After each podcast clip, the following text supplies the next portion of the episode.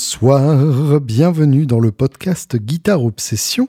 Je suis Julien Bitoun et j'ai bu du thé vert pendant cette interview. Oui, ça m'arrive de temps en temps. Quand, on est l'après-midi particulièrement, j'ai l'impression que euh, le thé vert, ça, ça permet euh, d'être un tout petit peu plus léger pour mon estomac que le thé noir balèze du matin.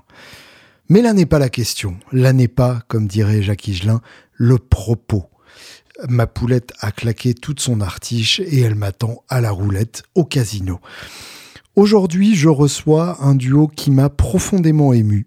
Euh, comme vous l'entendrez, nous avons euh, eu une histoire euh, d'admiration de mon côté qui date d'il y a un petit moment, voire même un gros moment.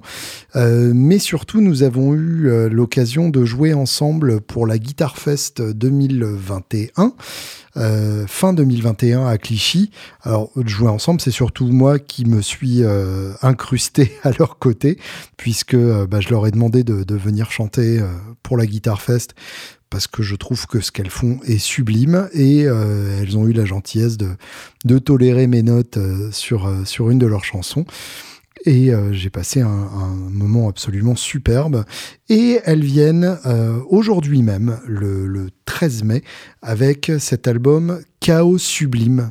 Euh, cet album, je le tiens dans les mains, j'ai l'impression d'être Conan O'Brien qui, qui, qui va lancer un artiste musical sur, sur son plateau. le voici, pur sang euh, donc un album absolument sublime que euh, vous devez d'aller écouter si vous avez une sensibilité musicale quelconque. C'est de la folk, c'est de la chanson, c'est de la musique, tout simplement. Euh, et ça s'écoute, ça s'écoute dans toutes circonstances et, de préférence avec, avec le plus d'attention que vous puissiez fournir en fonction du moment où vous l'écoutez. J'espère que cette euh, discussion vous donnera envie, en tout cas, de vous pencher sur, euh, sur leur musique. Et, euh, et vraiment, en plus, on a passé un super moment d'interview ensemble. Voilà donc Pur Sang.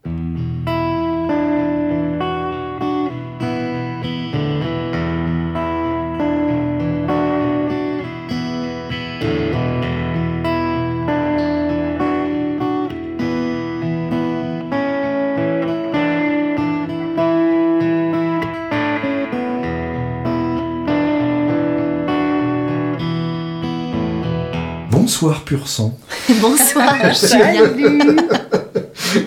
Alors, je, veux bien que vous vous présentiez euh, chacune déjà, histoire qu'on identifie vos deux voix. Alors moi c'est Sky, euh, c'est le nom d'artiste en tout cas que je me suis choisi. Je m'appelle Elodie, mon d'artiste est Sky. Euh, j'avais besoin d'une belle cape de, super héroïne pour aller sur scène me faire rêver avant d'essayer de, faire rêver les autres. Ah ah. Voilà, j'ai ça fait plus de 20 ans que la musique est mon métier. Et mhm. puis bah, toute ma vie, ma passion.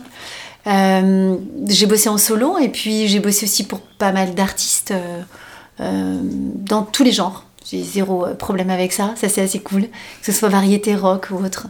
On va y revenir, c'est bien parce qu'en en à peu près 27 secondes, là tu me donnes à peu près 14 questions potentielles. Donc ça va, ça, devrait être une interview assez simple pour moi en tout cas.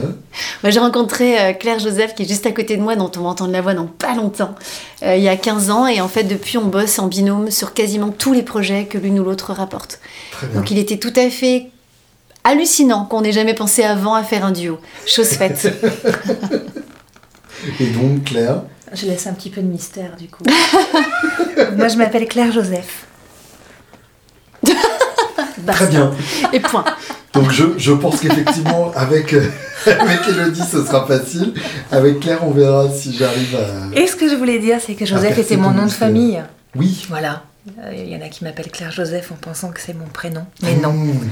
Non, non. Je m'appelle Claire Joseph et je n'ai pas de nom de scène parce que... Euh, parce qu'il est beau. Mon nom à la classe. Oui, complètement. Bah, mon fils s'appelle Joshua, donc j'ai aucun mal à te dire que Joseph c'est hyper beau, effectivement. Oui, oui, quand on a un nom comme ça, on ne change pas. donc, euh, bah, je, vais commencer par euh, mon commencement avec vous.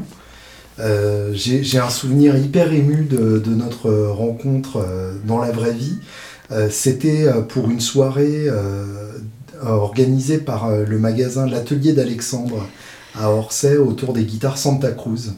Qui sont des guitares magnifiques et magnifiquement hors de prix, euh, vendues par un hippie reconverti au capitalisme. Et, euh, et, je me souviens que pendant cette soirée, il y avait un, trio qui s'appelait Sirius Plan, Sirius comme la, planète, et que bah, c'était vous. Oui, c'était nous avec Gal Mievis qui est, qui est belge, donc on avait vraiment une formation franco-belge qui nous a permis d'aller jouer beaucoup en Belgique et mhm. ailleurs autour. Le trio existait depuis combien de temps à cette époque-là À cette époque-là oh, euh, Quelques jours Une semaine Oui. Euh, sachant que le trio n'existait pas, puisque c'est tout simplement moi qui ai appelé les filles en disant euh, je. En fait, Alexandre Buissou m'avait demandé de faire ce showcase pour ses guitares, pour la venue surtout du luthier, quoi. Bien sûr. Et, ouais. et j'ai accepté, mais en me disant, ça fait quand même des années que je suis toute seule sur scène, j'en ai un peu marre, j'ai envie de partager le truc. Euh, et ça faisait un moment, de toute façon, qu'on voulait vraiment jouer ensemble avec Claire. Et puis Gaëlle, on l'avait vu jouer avec Beverly Joe Scott, euh, formation batterie euh, donc on savait qu'elle avait ce, potentiel-là de pouvoir harmoniser et puis jouer, jouer en groupe, quoi. Donc c'était mm. vraiment très intéressant. J'ai appelé les filles en disant, moi voilà, je veux le faire avec vous, on s'éclate, on se prend quelques jours quelque part, et puis on, on, bah, on fait, on fait un, voilà, tout un répertoire de reprises. Mhm. Et basta. Oui, c'était des reprises, mais genre déjà hyper personnalisées. Euh. ce, qui était, euh, ce qui était très amusant, c'est que c'était pas c'était pas un plan saucisson, euh, genre je ne vous entends pas boire un pitre quoi. non, pas du tout. Non, c'était, on s'est vraiment amusé en fait. Mm. On a pris ça comme comme Sky nous l'a présenté, c'est-à-dire les filles, on s'éclate. C'est un one shot et on est allé dans le sud, dans la maison de ma mère, euh, en, voiture. Et pendant toute la nuit, je me rappelle qu'on a écouté RTL, on avait écouté euh, Georges Lang. Oui, bien sûr. Et on avait pris des. On s'est inspiré. Georges Lang. On s'est inspiré, on s'est dit, ah, celle-là, ce serait rigolo, tu vois, du, du, Pink Floyd, euh, du Madonna. On s'est vraiment. On s'est lâché. Patti Smith. Excellent. Patti Smith, ah ouais, on s'est lâché. Springsteen. Vraiment, on est allé. on, on, a repoussé les, les limites. On s'est dit qu'à trois, il y avait une forme de d'invincibilité qui était tout d'un mhm. coup euh, possible. Un truc de môme, ouais. une espèce de non-conscience du, du vide d'après. Du coup, il n'y en a pas. Hein. Tu t'y vas, et puis tu as toujours quelqu'un qui va te retenir. De toute façon, tu as un grand qui va te tendre une main et tu tombes pas vraiment. Donc voilà, c'était un peu l'idée. Et quand on est arrivé euh, pour faire ce showcase, on a vraiment ressenti qu'il se passait quelque chose, un peu au-dessus de nous. Quoi. Euh, donc en fait, le groupe s'est fait presque, je sais pas, sans conscience de le créer. Hmm. On a eu envie de continuer parce que autour, on a des gens qui nous disaient mais continuez. On s'est dit ok. Un groupe de reprises, enfin je veux dire, tu fais ça quand t'as 20 ballets, pas 35. Ouais. Et bien si. Donc en fait, on est, on est parti en Belgique assez rapidement parce que là-bas, il y a un patron de radio qui a craqué sur une reprise qu'on avait faite en disant hmm. je le passe en single. Classe super classe, super belge en fait. C'est-à-dire, euh, il y a pareil, c'est possible. Hein. Ouais, on, facile, fait, fait plus ça en France, on l'a fait, hein, on fait hmm. plus ça. Et donc, grâce à ça, à ce single, nous, on s'est retrouvés groupe de reprises. nous qui sommes auteurs-compositeurs à la base, qui adorons ça en plus. On s'est retrouvés, euh, non pas à écrire pour d'autres, mais à reprendre les, euh, les, titres des autres et à les faire nôtres, en fait. Oui. trois leads, complètement utopiques, hein, je sais pas comment on a pu tenir, c'est très compliqué, trois leads, vraiment. Euh, il faut laisser la place à l'autre. C'est tout un boulot que tu pensais avoir fait sur toi et que tu recommences. Ah tiens, finalement j'ai de l'ego. j'ai de l'ego ou alors j'ai beau laisser telle place, ce n'est pas celle-là exactement qu'il faut. Hmm. C'est toujours un travail à faire. Euh, la camaraderie était là et l'envie et la magie opéraient. Donc en fait, euh, ça a été assez simple. Et puis au bout de sept ans, ça, on, a, on, a, fait des reprises, mais on a fait aussi des compos. Au bout d'un an, on s'est dit, on est auteur-compositeur, on va y aller. Donc dans cette même formule, on est parti sur des compos. Puis on est parti aux États-Unis avec Beverly Joe Scott, on a fait des festivals. D'accord. On est parti en Alabama, en Floride. On a, on a, joué, on a quand même eu un, plateau euh, avec Larkin Poe et mmh. Tedeschi Trucks Band.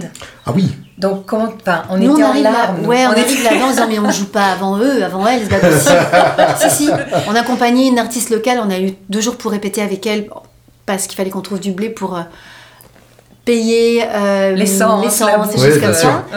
On s'est retrouvé à enregistrer notre album là-bas avec un gars merveilleux qui est toujours notre ami, euh, qui bossait avec Bonnie Raitt, qui bossait hmm. avec euh, Cher à l'époque, qui bossait avec les Allman Brothers, enfin voilà.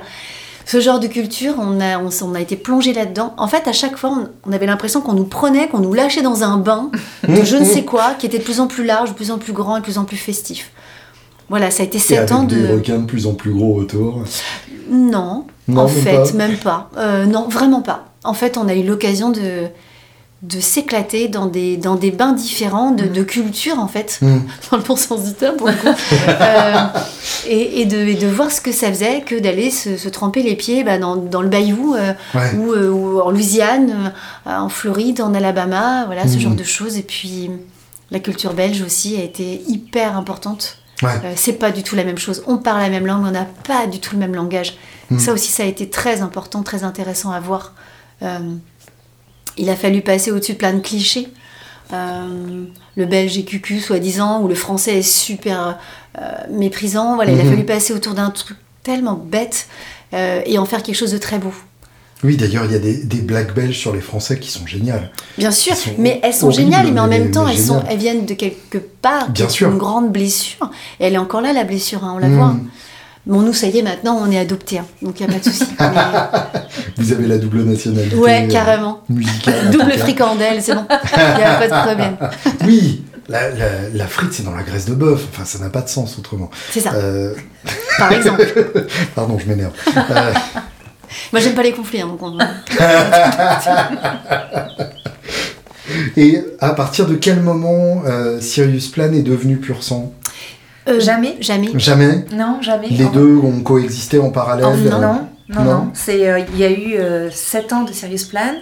Et il est arrivé un moment où on, a, on a eu l'honnêteté, toutes les trois, de se dire qu'on avait, on, est arrivé au bout de quelque chose, mhm. qu'on n'arrivait plus à, à, se donner autant que ce qu'on voudrait. Et donc on a décidé d'arrêter ce groupe. Vous, vous, avez l'impression, alors c'est, c'est peut-être une question plus facile a posteriori, mais vous avez l'impression d'avoir arrêté le groupe à quelle étape de son, de son développement, si on peut parler en ces termes? Mais réellement, je crois qu'on était au bout de nous trois. Je ne sais pas si ça te parle. C'est-à-dire qu'en fait, on était quand même, on était euh, un, mois avant d'arrêter, même pas, deux semaines avant d'arrêter, on était à l'Olympia avec Alex Lutz, quoi. La première partie d'Alex Lutz. C'est ça le sens de ma question, c'est est-ce que vous aviez l'impression d'être sur le point d'exploser et euh, vous avez reculé euh, Non, pardon, je pense qu'on était sur le. On était. Euh, c'est toujours intéressant parce que comme on n'était pas signé, comme on n'avait pas le délire de tu fais ton album, t'as 4 mois de tournée ou un an de tournée mhm. si ça marche, tu passes en radio, tu fais ta promo, t'arrêtes 6 mois, tu recommences, etc. Nous, c'était l'année, tu connais très bien ça, tu sais ce que c'est. Tu fais tes dates toute l'année, tu enregistres quand t'as le temps. Euh, tu, tu, pars parce que tu as des opportunités, tu fais plein de choses, mais tout ça est une espèce de magma, c'est très anarchique. Mhm. Il y a C'est-à-dire que ça apporte de l'eau à un moulin, mais j'ai pas l'impression que c'est droit devant, quoi. C'est pas comme ça qu'on avance dans ces conditions. C'est un truc un peu sinueux qui t'amène ici et là et qui fait que tu as de l'expérience, et c'est génial. mais en soi, à partir du moment où nous, on passait en radio en Belgique, mais tu vois, en France, il n'y avait pas un développement de dingue. C'était une musique un peu bizarrement niche pour la France, alors qu'aux États-Unis, en Belgique, c'était totalement populaire et mainstream. Et voilà, c'était très particulier. Comment t'expliques ce, décalage Culture. Euh, puis un truc avec les. Ah, je vais faire une espèce de généralité, donc je vais faire attention, mais j'allais dire, il y a ce truc de dire waouh les Américains et pff les Américains. Donc il y a un peu ce hmm. côté. Euh, oui, amour-haine. Ouais, alors qu'en fait, Américains, c'est juste plein d'États mis ensemble qui, eux-mêmes se disent qu'ils sont trop grands, quoi. Hmm. Mais c'est pas grave, il y a plein de cultures. Tu prends, tu prends ce que tu as à apprendre et puis ça, nous, ça nous fait rêver. Euh. Ah bah c'est une mythologie. Oui. Bien sûr. Cette mythologie nous fait rêver. On sait très hmm. bien que la vérité et la réalité, euh, c'est pas, voilà, pas à la hauteur de ce rêve-là. Mais, mais ça nous a touchés, ça nous a émus depuis gamine. Donc voilà, en France, il y a cette espèce de bataille un peu, euh, c'est pas la même culture tout à fait. La poésie est pas au même endroit non plus. Oui, bien sûr.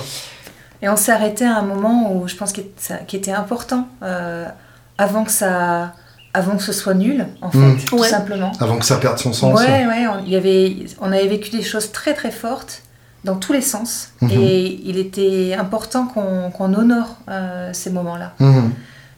Je crois que euh, si on avait attendu un petit peu, ça aurait été très dommage. Ouais. Ah oui. Très dommage. Et, ça aurait pas été pour les bonnes raisons. Bah non, non, non, on n'aurait pas su. Puis euh, il fallait qu'on aille aussi euh, chacune vers soi et, c'était du coup l'étape le, d'après. Toutes les trois, on voulait retourner à quelque chose de, solo. Hmm.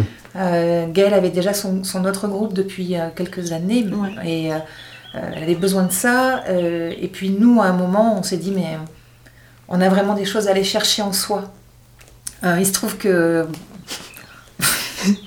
il se trouve que Sky m'a appelé à un moment en me disant j'ai une chanson là, je crois qu'elle n'est pas pour moi. Est-ce que tu peux m'aider? Parce que c'est vrai qu'on a il y, a ce, il y a ces réflexes aussi artistiques de, de création et ça va ça va plus vite. Mmh. Et et on s'est regardé, on a terminé la chanson, on s'est dit merde quoi. Bon bah voilà, le trois poufs, de l'autre. Et en fait, on n'était pas du tout parti pour faire un duo. On n'avait jamais osé le faire. Puis c'était, hmm. je sais pas si c'était venu comme ça dans nos têtes. On avait besoin. Moi, je suis, je suis dingue de l'artiste qui est Claire Joseph. C'est ma chanteuse préférée. C'est, hmm. j'adore son univers. Euh, j'avais commencé à bosser pour elle. C'est-à-dire qu'on avait commencé à, arranger ses morceaux. Euh, elle bosse avec et pour moi. il y a hmm. ce truc mais du coup, faire un duo, ça nous paraissait presque encore, oui, annuler euh, des richesses. Et en fait, on, pareil, pour le moment, euh, on sait que les choses ont un début, un milieu, une fin. Pour le moment, on est tellement heureuse et en accord avec ce qui se passe qu'on va continuer. Hmm. Et c'est autre chose. Ouais. On, se, sent vraiment énergétiquement, ce n'est pas du tout la même chose. Ouais, c'est pour ça que je te dis c'est pas Sirius Plan moins un. Non, ah bah non. mais c'est important, je crois, de le dire, euh, même pour nous, de savoir que ça n'a pas été bon, bah au revoir, on n'est plus que deux. Oui, pas du tout c'est un plus un et c'est autre chose. C'est une continuité, hein, forcément. Mais euh, moi, je me sens un peu plus Sky que dans le trio. Mhm. Et c'est cool. Et je crois que tu te sens plus euh, Claire Joseph que dans le trio. oui, oui. Ne serait-ce que vocalement. Oui, c'est ça. Ah, c'est ça. Mais au nom d'un collectif, on a adoré aussi se gommer un peu mhm. pour avoir quelque chose qu'on trouvait puissant à trois. Oui, bien sûr. pour le coup, ouais, moi, c'est c'est quelque chose qui me, qui me plaît énormément. Enfin, il y a plein de choses qui me plaisent euh, chez vous, mais euh, dans, dans, le, dans, Pur Sang, de manière générale, je suis assez sensible à la, à la formule euh, duo. que ce soit les Everly Brothers, Simon Garfunkel, il y a, y, a, y a, un truc dingue du fait de, de chanter à deux et, et, de faire qu'on ne peut pas complètement distinguer une voix de l'autre, que, que l'une se balade au-dessus de l'autre, mais ensuite passe en dessous. Euh. Enfin, il y a, y, y a, un truc assez magique et, euh, et je me pose la question justement de comment on sait ça. Comment, euh, comment on comprend que la voix de l'autre personne sera parfaite pour compléter la sienne?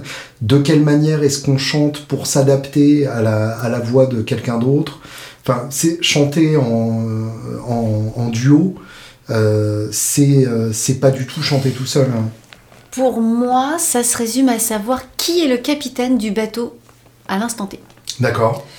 Euh, ça peut être plus flou que ça, mais si on part de cette base-là, c'est de dire que telle chanson, euh, il m'est arrivé d'arriver en disant j'ai une compo, je crois que je l'aime très fort, je te la chante, et de me rendre compte que quand elle, quand Claire chante le couplet, mhm.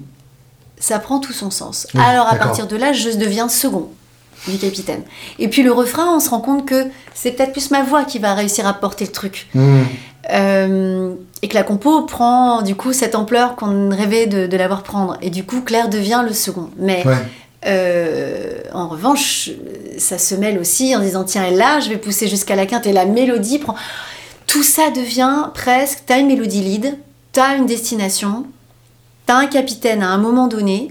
Et si t'arrives à être à l'aise dans les deux rôles, ce qui je pense est notre cas, mhm.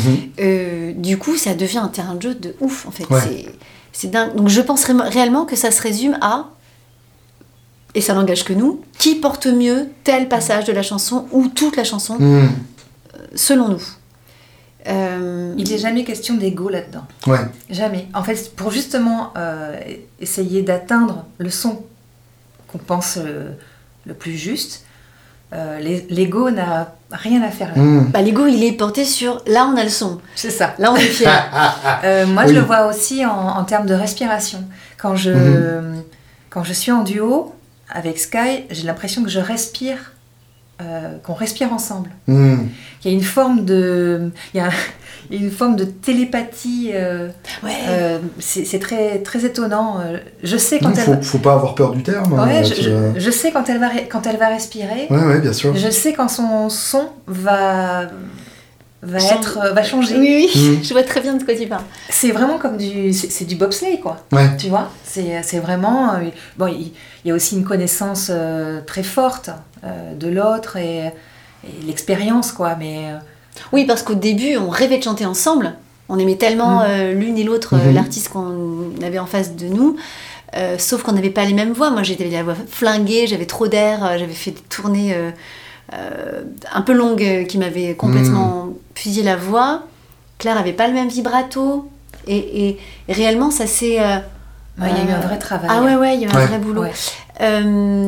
Après, effectivement, moduler sa voix, c'est pareil, c'est vraiment pour moi, quand tu es capitaine, il faut réussir à retrouver ton timbre. Mhm. C'est ton timbre. Il est légèrement différent de quand tu es vraiment seul, parce qu'on est deux. Mais c'est quand même ton timbre. Par contre, la personne en deux euh, arrive et doit euh, ou soutenir, ou décorer, ou rendre lumineux, etc. Donc là, il y a un boulot technique du masque Bien sûr. Euh, qui, est, qui est un boulot qu'on adore faire. Parce que effectivement, chanter en harmonie, c'est pas faire les chœurs pour quelqu'un, parce que les chœurs sont censés s'effacer en termes d'expressivité. C'est pas non plus euh, chanter seul en lead. Donc c'est euh, une adaptation permanente. Permanente. Et souvent, euh, quand, quand, un chanteur s'harmonise, enfin harmonise sur son propre album, c'est en faisant, c'est le même chanteur qui fait l'harmonie et la voix lead, ce qui à la fois simplifie vachement les choses et en même temps les appauvrit en termes de timbre ça donne un cachet tellement particulier. C'est, on parle de Prince, on parle de, on parle de, de, de, Terence on parle de gens qui tu fais wow, quand même. C'est-à-dire qu'il y a une couleur. aussi. Dave Grohl, t'as une couleur plus, plus, plus, plus qui, qui, qui, euh, qui, est, qui rend le truc unique euh, aussi. Euh, mais c'est pas pareil, effectivement, que quand tu as trois choristes ou quatre choristes qui dépotent tout. Et pareil, c'est pas une culture très française au départ, ça. Donc tu vas bosser les cœurs euh, comme t'entends les Américains le faire avec un truc dans le nez, tu comprends pas très bien et ça marche. Bah oui, bien sûr. C'est super, ouais. Bah oui, oui, sinon t'es obligé de, un peu le son, euh, de tout virer dans le grave, c'est un enfer. Oui, bien sûr. Et un peu près, un peu loin du micro pour, euh, pour éviter l'effet de proximité. Oui, c'est un métier, quoi. Pour, pour, cet album, justement, racontez-moi un peu l'enregistrement. Je, vous imagine de façon hyper romantique, euh, enregistrer vos parties de chant euh, ensemble euh, et, face à face sur, sur deux micros. bah oui. On n'est pas si loin que ça de la réalité. J'aime bien quand le romantisme décrit aussi la réalité. On n'est pas si loin que ça. On a, on a vraiment fait ça de façon très très brute mhm. avec Arthur Pâtissier qui, qui nous, lui nous a vraiment. Arthur Pâtissier est un un ingénieur du son qu'on a rencontré sur la tournée de Lulu Gainsbourg. D'accord. Pour qui on faisait les chœurs, justement. On faisait les chœurs, on faisait la première partie. Et Arthur nous a, euh, nous a dit simplement, c'est important, de, ce, mot-là est hyper, hyper important parce que ce mot simple, il nous a suivis euh, pendant toute la, réalisation de l'album. Euh, il nous a dit on, on enregistre un truc Bah oui, tout simplement. Il y a des gens comme ça qui te disent une phrase simple et euh, tu te dis mais pourquoi j'ai pas pensé avant euh, Pourquoi je me suis pas autorisée à, mm. y penser avant? Et euh, effectivement, on a enregistré comme on est sur scène, c'est-à-dire deux voix, la guitare, la basse et puis la pédale stomp, en se disant qu'on allait faire un EP. Mm. et puis non. et puis en fait, ils nous connaissaient déjà beaucoup. On a toujours adoré le son qu'il nous faisait, euh, nous faisait euh, et dans la salle et sur scène, ce qui est hyper rare. Donc en fait, on adorait vraiment sa façon de nous entendre et de nous mettre en lumière, quoi, et en son. Euh, donc l'enregistrement en lui-même des prises était hyper rapide. C'était mhm. un rythme de 4 chansons par jour. Ah oui. En revanche, comme il y a eu le Covid et comme il y a eu des règles un peu drastiques et comme on mhm. enregistrait dans un endroit qu'on nous qu'on pouvait, dans lesquels on pouvait aller, mais, mais, pas toujours. Euh, voilà, il y avait des règles quand même à respecter. En gros, on a fait donc euh, deux jours, quatre titres, puis on a dû arrêter pendant un an. Un an. Waouh, oui, d'accord. non, c'était enfin, décembre, décembre, juillet, hmm. deux jours, quatre titres. Et puis là, on a dû ensuite refaire en, janvier. janvier. trois titres. Et on avait notre album. Wow, ouais. On a hum, enregistré de cette façon assez simple euh, dans un endroit euh, qui ressemble à ton studio on est, c'est-à-dire quelque chose de très euh, chaleureux mais très simple. Ouais. Hum, le rêve venait vraiment de, de nous. On est, hmm on s'est pas rêvé notre vie sur cet enregistrement. On avait des titres à faire, on avait un temps donné, on l'a fait. Ouais. Et c'était super de faire ça comme ça, très simple. Il y avait un boulot et vous l'avez fait. Quoi. Ouais. et puis avec tellement d'entrain, parce qu'on avait mm. un gars qui était là en disant cool, on continue. Ouais. Et avec euh, un gars qui, euh, qui se prend euh, pas la tête inutilement. Oui, il va vraiment chercher. Moi, c'est la première fois que je me sens bien avec ma voix. Mmh. Et Arthur, il, il, a une manière d'enregistrer ma voix que personne n'a réussi à, à capter. Quoi. C'est, quand tu quand, quand, quand il y a ça, c'est vraiment. Enfin, j'étais hyper heureuse hyper heureuse parce que j'avais l'impression d'entendre ma voix comme je l'imaginais. D'accord. Pour la première fois de ma vie. Ce qui jusque-là était une source de frustration à chaque Oui, parce que j'ai une, une voix qui est, euh, qui, qui, a un grand ambitus. Hein, mhm. euh, je, je, peux aller très très bas, je peux aller très haut, et j'ai pas d'air moi dans ma voix, contrairement mhm. à Sky par exemple. Donc ma, ma voix est, compliquée à sonoriser. Euh, et pas pour Arthur. Arthur, c'est c'est hyper limpide pour lui. Et un truc important aussi, c'est qu'Arthur, il, nous, il a adoré bosser avec nous. Simplement, lui, la folle, qui connaît pas. Mhm. Oui. La, la, country, il connaît pas bien. Il voit à peu près ce que c'est. Euh, lui, il bosse sur des trucs électro, il bosse sur des trucs rock, il bosse sur des trucs assez pointus et assez actuels. Mhm. Il sortait d'une euh, d'une tournée avec Vita. Ouais, voilà, on est sur quelqu'un qui, euh, qui a euh, qui avait, donc c'était, on parle de ça il y a deux ans hein, déjà, ça, qui avait 26 ans. Mais donc ça l'a empêché d'approcher le truc comme un puriste. Alors, tu sais, en fait, je voulais en venir là, mais évidemment, on a bossé avec des puristes et c'était très beau. Hmm. Mais ce qu'on a aimé avec lui, c'est qu'en fait, il n'y avait pas certaines questions qui se posaient. du coup, ça nous a empêché, nous, de nous les poser.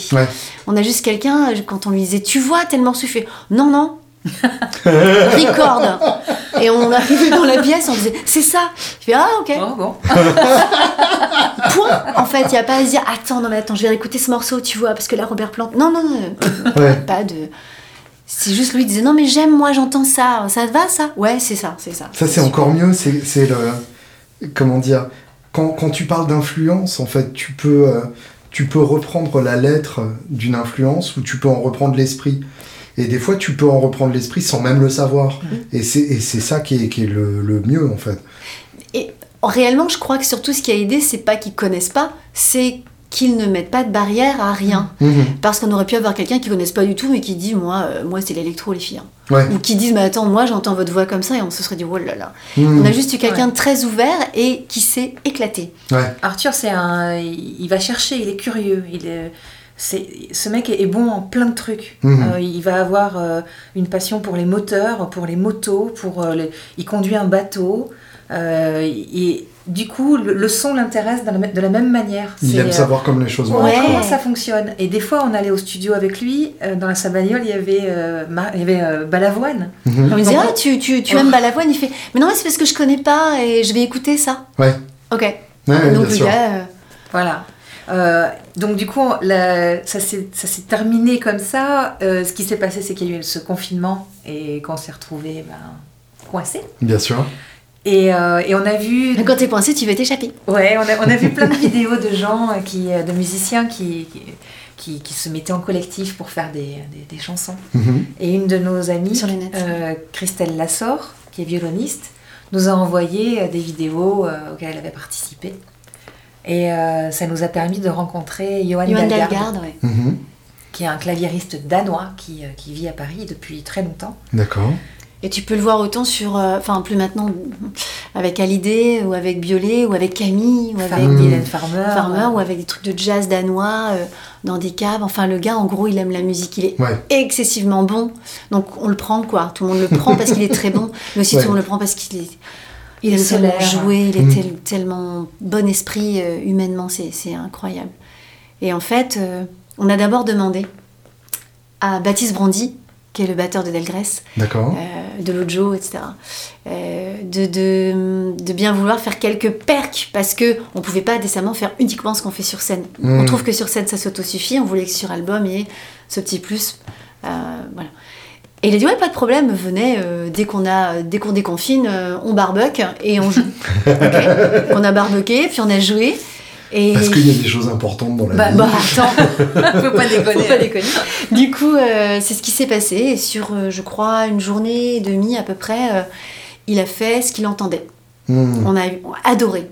On a quasiment touché à rien. On a édité quelques petits trucs, mais on a touché à rien. Ensuite, on a envoyé ça. Vous lui expliquiez euh, ce que vous On lui faisait écouter. Non. Non. L'idée, c'était surtout pas. C'était de dire carte blanche. En disant, si on te demande à toi, c'est qu'on pense que qu'on se comprend très fort. Mmh, ouais. Vas-y. Euh, Et il est allé en disant voilà, moi j'entends ça, les filles, c'est super, machin. Il y a même un titre qui s'appelle Passionne pour lequel il a.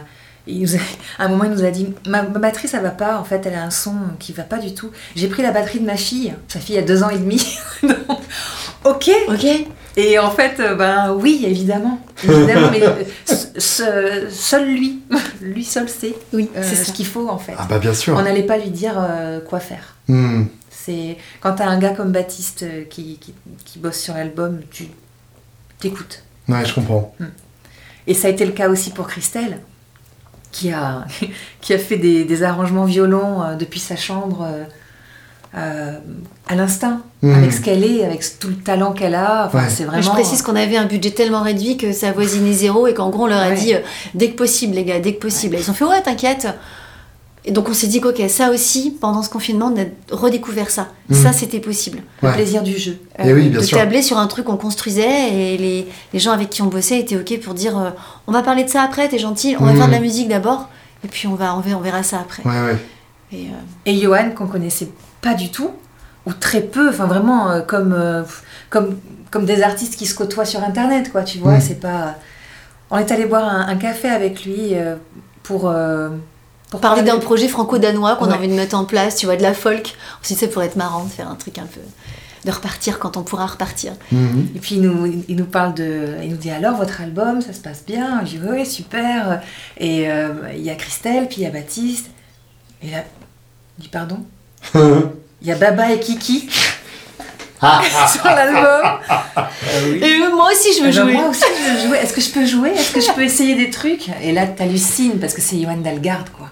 Et euh, Qui te demande l'autorisation de ben, jouer sur ton album. Est-ce que je peux jouer avec vous quoi? Euh, T'es là mais tu veux dire dans le bac à sable? Ouais carrément, j'ai un râteau magique. C'est super. Et le gars s'est éclaté. Hmm. Et il a dit bah, vous prenez, un après-midi. Euh, hein. Vous prenez tout ce qui vous plaît. Ouais. Et il y a des trucs qui lui plaisaient. Quoi. C'est dingo. Parce qu'en plus, c'est un claviériste qui est curieux aussi, euh, qui est un amoureux du son. Donc il, il a... du vintage, quoi, pareil. Euh, il y a tout. Je vous ai mis du Rhodes ici, puis là j'ai mis un Furly, là j'ai mis un piano, là je vous ai mis du modulaire, modulaire là je vous ai mis ça. Voilà, je vous ai fait plusieurs couches, vous choisissez, et l'idée c'était vraiment qu'il soit en réaction sur les morceaux, et certainement pas qu'on se prenne la tête sur des arrangements trop fouillés. Mmh. L'idée était quand même qu'après on puisse le défendre à deux sur scène. Et oui, bien sûr. Euh, donc là, on a un décor pour nous qui est cinématographique euh, incroyable, quoi. Hmm. On, a notre film cinéma. Ouais. Et on va le présenter, voilà, sur scène. Hein, Alors, justement, je... Alors, désolé, c'est l'heure de la pommade. Euh, vous, m'avez envoyé l'album sur SoundCloud, euh, déjà merci, à une époque où il n'existait pas encore physiquement. Et alors, c'est con à dire, mais j'ai trouvé ça incroyable.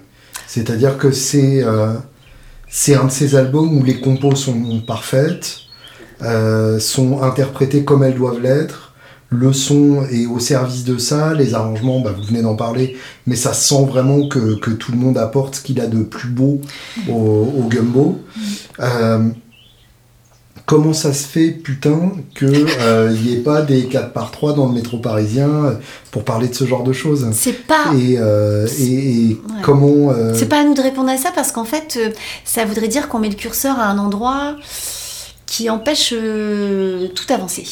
Je comprends. je. Je comprends, mais ma question derrière la question, c'est est-ce qu'il n'y a pas un, un truc je vais dire frustrant, mais c'est pas forcément le bon mot, de savoir que vous avez un truc génial comme ça et euh, d'être obligé de convaincre le, monde entier que effectivement c'est un truc génial comme ça. Hum, moi je dirais que le monde entier est juste pas au courant euh, qu'on a fait l'album de notre life parce que pour nous c'est notre euh, c'est notre, c'est notre bébé chéri, quoi. C'est ça, c'est un, magnum opus, on est, d'accord. Franchement, j'ai jamais été aussi fière de ma vie, jamais. Mais aussi parce que. J'ai aucun mal à le concevoir. Aussi parce que, comme tu l'as dit, euh, les trois musiciens, la personne qui a mixé, la personne qui a fait le mastering, euh, mhm. Christophe Menanto, qui est un, pareil, un mec du son, mais merveilleux. tout ça. Mhm. Ces gens ont dit, les filles, on donne tout. Ouais. Mais c'était, c'est-à-dire qu'ils ont donné un peu plus de temps qu'ils n'auraient dû, euh, par rapport même aux finances et par rapport mhm. à ce qu'on donne normalement. Ils ont donné deux et c'était tellement beau. C'est-à-dire qu'en fait, pareil pour le visuel, tout le monde s'est donné tellement fort et tellement grand que je vois ce que tu veux dire. Euh, je rêve que cet album voyage dans le monde entier. Mhm. J'aurais été peut-être plus frustrée euh, si j'avais fait quelque chose de pas à la hauteur parce que je savais qu'on aurait pu faire mieux. J'aurais été mmh, frustrée, mal, mal en moi, tu vois.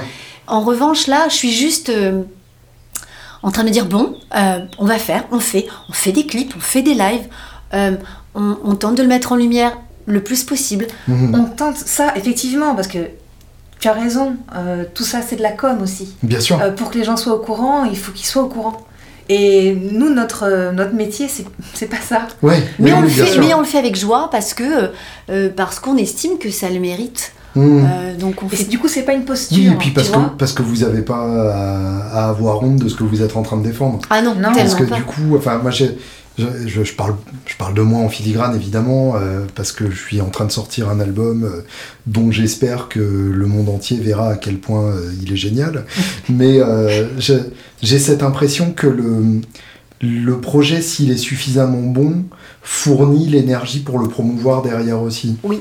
C'est ça. Et puis il y a ce truc, il y a des choses qu'on maîtrise. Tout ce qu'on peut faire, on le fait. Hmm. Des choses qu'on ne maîtrise pas, c'est peut-être notre histoire de vie. Et notre histoire de vie n'est pas finie et ça se joue pas en un acte. C'est-à-dire que euh, Nous, la porte, elle est ouverte. Oui, c'est ça. Mmh. tu vois, quand je te disais que c'est pas une posture, c'est que vraiment, notre porte est ouverte et que on a, on a eu la chance d'avoir des gens très talentueux, très impliqués, qui ont, qui ont donné de leur, euh, du leur en, toute simplicité.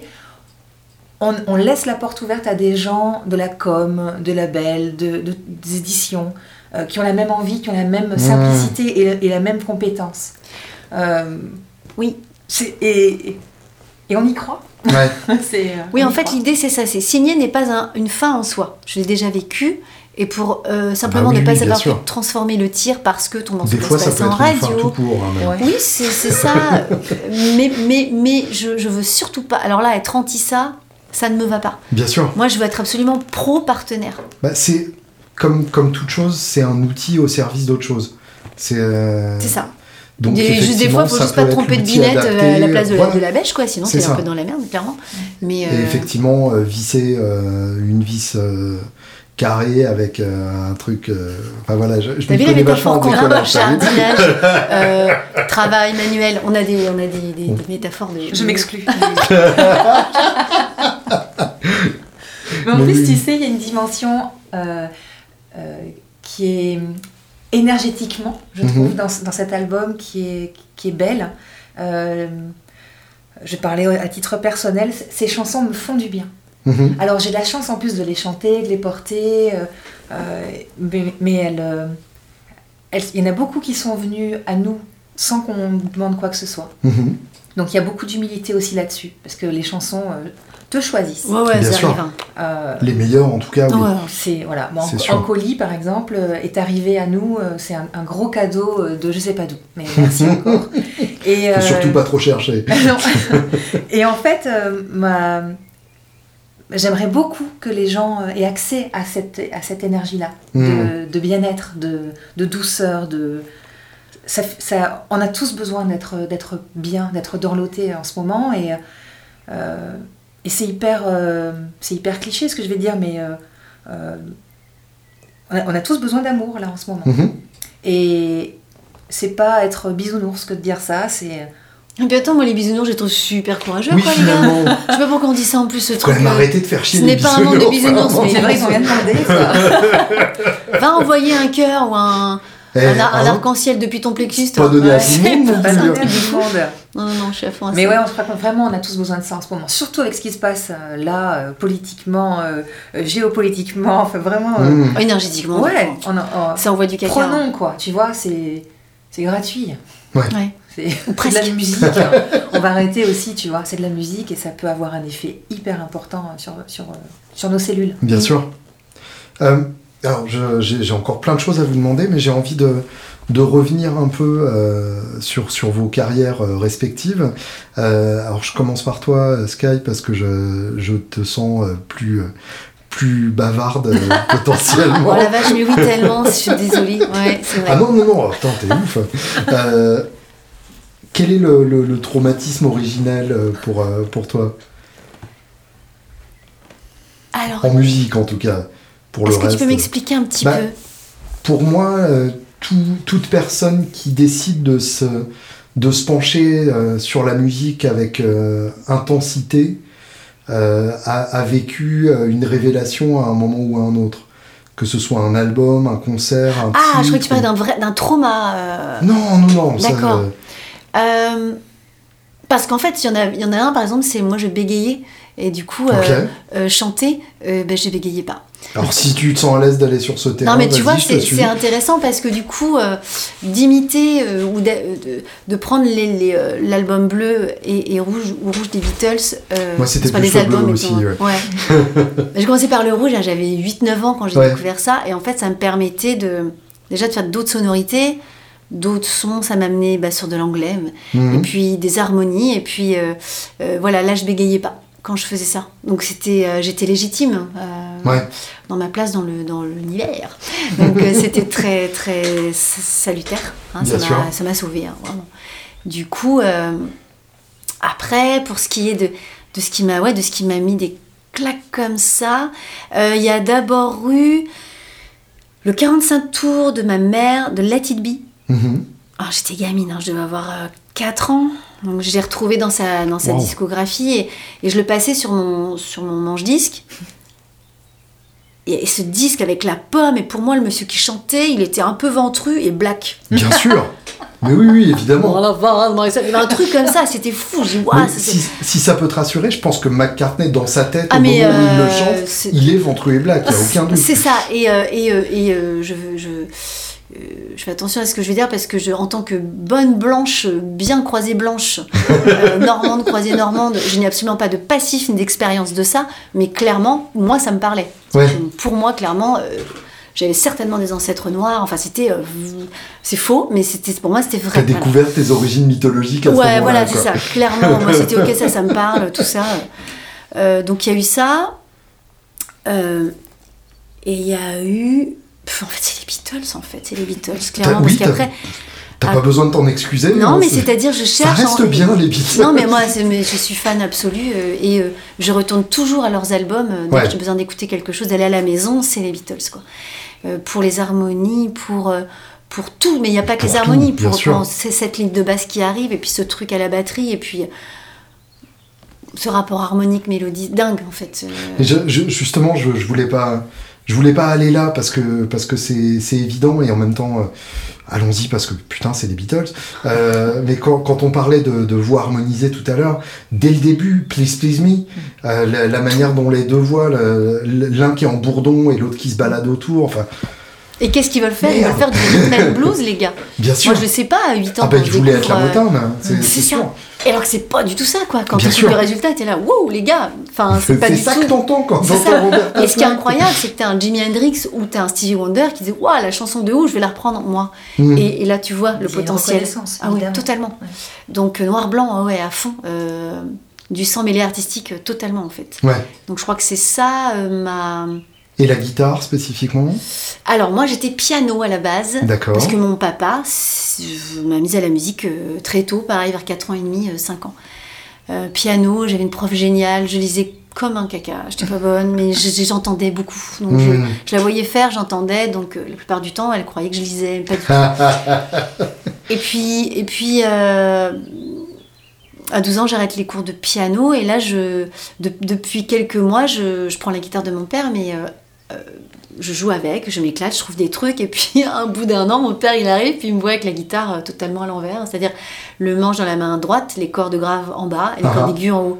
Il me dit bah non, c'est pas ça normalement. Mais moi je suis adolescente. Du coup, ça me fait chier de, tu vois, de refaire tout le boulot à l'envers, surtout que ça me fait peur parce que j'ai enfin trouvé une zone de confort où je peux. Mm. J'écoute les morceaux à la radio, puis j'essaie de les reprendre, et puis ça marche, donc. Donc la guitare, euh, c'est devenu le prolongement de moi, euh, c'est devenu la pote euh, quand ça va pas. c'est... Et ça, ça t'est... Enfin, c'est naturellement que tu l'as prise comme ça Bah oui, moi j'ai. C'était pas que t'étais fan En tant que gauchère. Ah bah non, mais non, à 12 ans, j'écoutais, euh, j'écoutais énergie, j'avais aucune culture musicale, j'avais la culture de mes parents. C'est-à-dire que j'avais euh, énergie, euh, Goldman et ce que tu veux, ce qui passait uh-huh. à ce moment-là, avec ma guitare à la main, je vais bien. Et j'avais, et j'avais Doobie Brothers, Chicago, donc j'avais une culture, Eric mais. Clapton. Eric Clapton, et choses comme ça Mais moi, je, moi, j'étais chanteuse. Hmm, moi, je voulais chanter. Et la guitare, c'était juste la, c'était l'épaule qui me permettait d'aller chanter. En Hmm. fait. Donc c'est venu après. euh, ce qui est venu après, c'est euh, c'est euh, le père d'une copine qui me dit Ah, ça tu vas aimer, qui me donne une cassette d'une nana qui s'appelle Sean Colvin, qui n'est pas connue en France. Je connais pas du tout. Oh, Bon, alors les arrangements datent des années 90 avec un son 90, donc il Ok. faut se replonger dans l'époque, mais quand t'écoutes ça, la meuf, elle joue, mais c'était tombé par terre. C'est-à-dire Faut que que, j'écoute ça. ouais. Elle joue, elle chante, et pour moi, elle joue, elle chante, ça va ensemble. Oui. Les Beatles, c'est des chansons. Moi, le format chanson, je suis amoureuse du format chanson. C'est comme ça que ça me parle, la musique. Euh, donc, en fait, il y avait cette nana euh, qui jouait avec sa guitare, et donc j'ai découvert, en fait, ce que les folkeux américains, euh, ou qui- venaient de la country, ou, pouvaient faire de ça en format Mhm. chanson. Puis j'ai entendu d'autres choses. Et Oui, l'art du songwriting, tout simplement. Ouais, l'art du songwriting. Et pour moi, ça allait avec. Et donc, ce que je pouvais faire à la guitare, ça a vraiment, ça, ça a découlé de ça. Hmm. Euh, cette façon d'accompagner la voix, d'avoir tel débit, mais en même temps, t'es rythmique, parce qu'il n'y a pas de batterie, Hmm. euh, etc. Donc, euh, du coup, moi, cet instrument, c'était plus mon, c'était ma grosse caisse, mon afterbeat, l'harmonie, la ligne conductrice, voilà. Ouais. Donc, j'ai jamais appris un solo de ma vie. Je, je me- m'en foutais un peu, vraiment. Moi, je voulais chanter sur ma guitare. Oui, sauf que du coup, euh, t'en- es arrivé à un jeu qui. Qui s'est développé par Oui, rapport voilà. à ça. Et puis, Qui euh, est par très le- unique. Bah, par le Très fait que je quoi. suis gauchère euh, euh, et qui joue à l'envers, forcément, il y a des trucs qu'on n'arrive pas à faire, hein, vraiment. Hmm. Donc, du coup, l'accord de si et mi sont très souvent à vide. Ouais. Donc, j'utilise beaucoup de capots. J'ai un ou deux, op- j'ai un open surtout euh, pour, pour, pour Pur sang, par exemple, D'accord. euh, qui est le même sur toutes les chansons, qui est mi, la, ré, mi, si, mi. Donc, par exemple, ton Ah. accord de mi, ben, il n'a pas de, de Mi- tierce. Ouais, juste en dessous du sol, du coup. Ouais. Ouais, oui, d'accord. Donc, du coup, euh, l'accord Ah, de mi, marrant. il est ni majeur ni mineur. Ouais. C'est ce qui donne euh, aussi parfois la richesse euh, vocale. On peut, on peut, on peut s'amuser à être entre deux. Et oui, oui, oui, bien sûr. Et en même temps, c'est ce qu'on retrouve dans le métal et c'est ce qu'on retrouve dans la base du folk quand t'as un violon, quand t'as ta Ouais, quinte. et ou toi- et c'est ce que fait Neil Young. euh, Par exemple, voilà. Avec son, son ré modal, euh, qui, est, qui est ni majeur ni mineur, effectivement, ouais. Bien sûr. Du coup, euh, Tonton Neil. du coup, voilà, c'est ce, qui- c'est ce, qui- c'est ce qui est vite arrivé aussi en disant, ok, ça je peux pas le faire, je fais comment? Et ça Ouais. je peux pas le faire, je fais comment? Donc, Un gaucher, quoi, Oui, bien sûr. qui s'adapte. Ouais. Et euh, je, trouve, je, trouve ça, euh, je trouve ça fascinant comme histoire. Mais, euh, enfin, toute, euh, toute modestie mise à part, t'es quand même arrivé à un jeu. Euh, J'espère, assez- parce assez que quand génial, même, quand même. disons, j'aime bien le travail bien foutu et. Enfin, il y, a- y forcément une période où tu passais genre 4 heures ou 5 heures par jour à jouer. Oui, mais ou- oui, à jouer et chanter, à jouer et composer, à Ouais. jouer et chercher. Ça n'a jamais été joué seul. Oui, t'as pas, Euh, t'as pas travaillé ton, euh, ton legato euh, avec euh, 20 minutes d'exercice. euh. Non, j'ai ouais, pas été là-dedans, mais peut-être par fainéantisme, mais peut-être, je crois que ça n'allait pas avec. euh, C'était pas la démarche, quoi. Non, la démarche Mm. c'était composer, composer, composer, composer, Ouais. constamment. C'est faire des chansons, exprimer, raconter. Voilà, Mm. ça, c'est mon truc. Euh, quand ça va pas, c'est ce que je fais. Je prends ma guitare et puis, puis des mélodies sortent et puis des trucs. Des fois, j'enregistre même pas. C'est juste pour me faire du bien comme ça. Ouais. Ou pour m'accompagner, pour avoir mon, mon miroir, une résonance du son qui dit Ok, là ça va pas trop, ou euh, là ça va bien, ou là j'ai. Mm. Voilà. Mais ça, ça, me, ça me parle complètement euh, ce, que tu, ce que tu dis. Et je pense avoir plus de colère euh, en, en moi par rapport à ça, euh, par rapport à, cette, à, à ce choix artistique. Mais je, ça m'énerve profondément quand un artiste propose quelque chose qui n'est pas une chanson. Et, et- et j'ai toujours envie de, de, de, de- de prendre les gens euh, par le col et de leur dire un riff n'est pas une chanson, euh, une, un solo n'est pas une chanson, un refrain n'est pas une chanson, une, une bonne idée n'est pas une chanson, un putain d'arrangement de cordes n'est pas une chanson. Enfin, il y a. Je suis complètement d'accord avec toi. Merci. Ah, vraiment. Ah, ouais. Toi aussi, ça t'agace? Ah oui, oui, ça- enfin, euh, je comprends pas. Mmh. C'est juste que je comprends pas. Je me dis, mais. euh, Oui, qu'est-ce que tu proposes dans Ouais, ce cas-là? c'est ça, c'est ça. Euh, c'est. Alors, il y, a des- il y a des courants musicaux, Mais parce que le- je pense que pour, pour ceux et celles qui font ça, ils sont complètement dans leur vérité. mais totalement. chanson. Euh, Parce que euh, une chanson, euh, justement, avec un putain de riff, avec, hein, Mmh, Oui, c'est ça. euh, va leur faire un truc énorme. Bien sûr. oh putain, c'est super. Ils vont retenir que ça. Et donc, du coup, penser que c'est la recette. Et oui, bien sûr. Mais non. enfin, je, crois. Alors après, il y a des courants comme la dance ou la house ou la techno ou le, ou le rap ou quoi, qui ont aussi, grâce aux gimmicks, pu construire des choses très puissantes à mon goût. Mhm. Mais dans certains styles musicaux. Euh, ouais, moi je. enfin, c'est des styles que je, que je maîtrise moins, mais le, hip-hop, en tout cas, j'ai quand même beaucoup donné euh, dedans. Et moi, je, je, sens quand même une notion de songwriting dans le hip-hop. Totalement. Euh, pour moi, tu as, quand même une narration, tu as un refrain. Mais tout comme dans certains morceaux de dance, tout Bien comme sûr. dans la house, etc. Il y a vraiment des trucs de dingo, et, très et même un style comme le métal où le, le riff est, est, très important. Euh, je pense qu'il y a du songwriting en métal. Et quand il n'y en a pas, c'est là qu'on a un problème. Quoi. Oui, c'est vrai, c'est vrai. Et enfin, voilà, faut, faut pas oublier, euh, faut pas oublier Elton John, par exemple, qui est, qui est qui est important. Oh, c'est quelqu'un d'important. Ah ouais, c'est fondamental. Des fois, certaines chansons, tu. Pas oublier Cat Stevens. Enfin, il y, a, y, a, Je sais pas si tu connais l'album Tumbleweed Connection. Ah bah pas qu'un peu, oui. Tu, tu viens me faire dresser les Avec Claire, il y a des morceaux qu'on se met après les concerts quand on doit prendre la route. Des fois, le soir, il y a des chansons qui. Juste vont nous apaiser. Euh, des titres de d'une richesse. Ah, c'est la folie. La folie. C'est la folie. Moi, je, je suis entre euh, Madman Across the Water et euh, Captain Fantastic, qui pour moi est la plus belle ouverture d'album de tous les temps, euh, avec cette manière du groupe qui rentre euh, hyper hyper sale mais tellement beau, et puis cette différence de volume de malade entre lui tout seul au piano et puis le groupe après qu'on n'oserait jamais faire à l'heure actuelle. Sauf Foo Fighters. Oui c'est ça. Connard Putain J'ai monté devant bébé Je m'entendais bien avec les voisins c'est tellement ça. oui, c'est vrai. Concrete and Gold. Euh, ouais, c'est, je crois oh, que c'est les salauds. Même, même sur. Et là, tu montes euh, son, tu dis attends, attends j'adore ce qui se passe. Sur Burning Bridges. Ah ouais, c'est le. sais, tu dis oh la toute petite guitare, c'est mignon. Deuxième guitare, Ils ont fait pire. Ils ont fait pire. Je crois que c'est sur cet album, ils ont fait pire. Je sais plus si c'est le deuxième morceau où tu, tu montes et tu te prends mais un truc, c'est pas vrai. Ça doit les faire marrer. Mais bien sûr.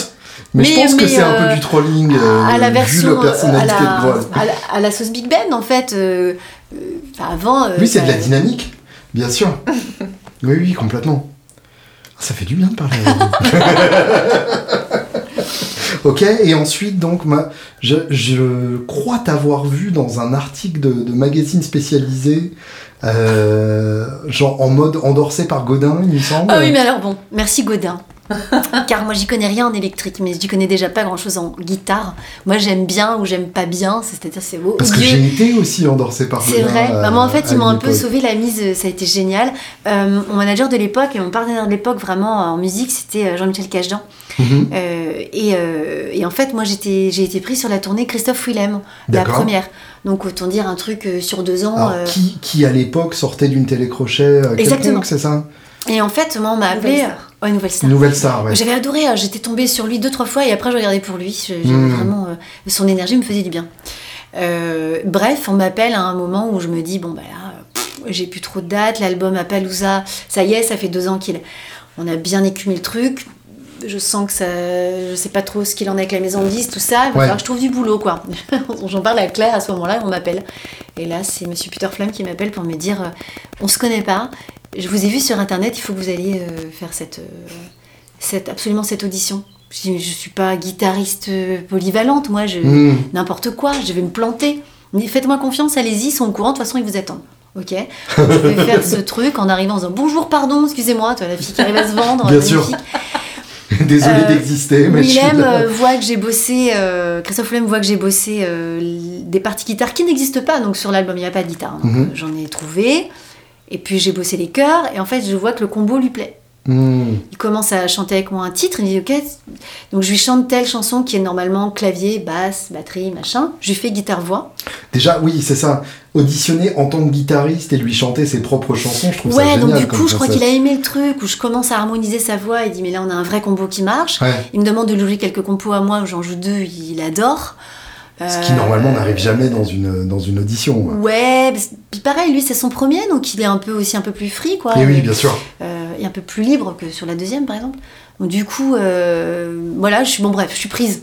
Mhm. Super. Et là, on, là, je vois les arrangeurs comme de la tournée qui, qui m'aiment bien, mais qui se disent on n'a pas. C'est quoi ce truc C'est quoi cette nana qui, qui, juste, moi, je, je découvre la wawa, par exemple, tu vois ah. Voilà, tu vois On n'est pas vraiment sur un truc. Euh, tu sais faire la wawa Carrément. T'inquiète. Donc là, euh, je vois euh, Jean-Michel Cachdon qui, qui me regarde. Vous avez une wawa? Exactement.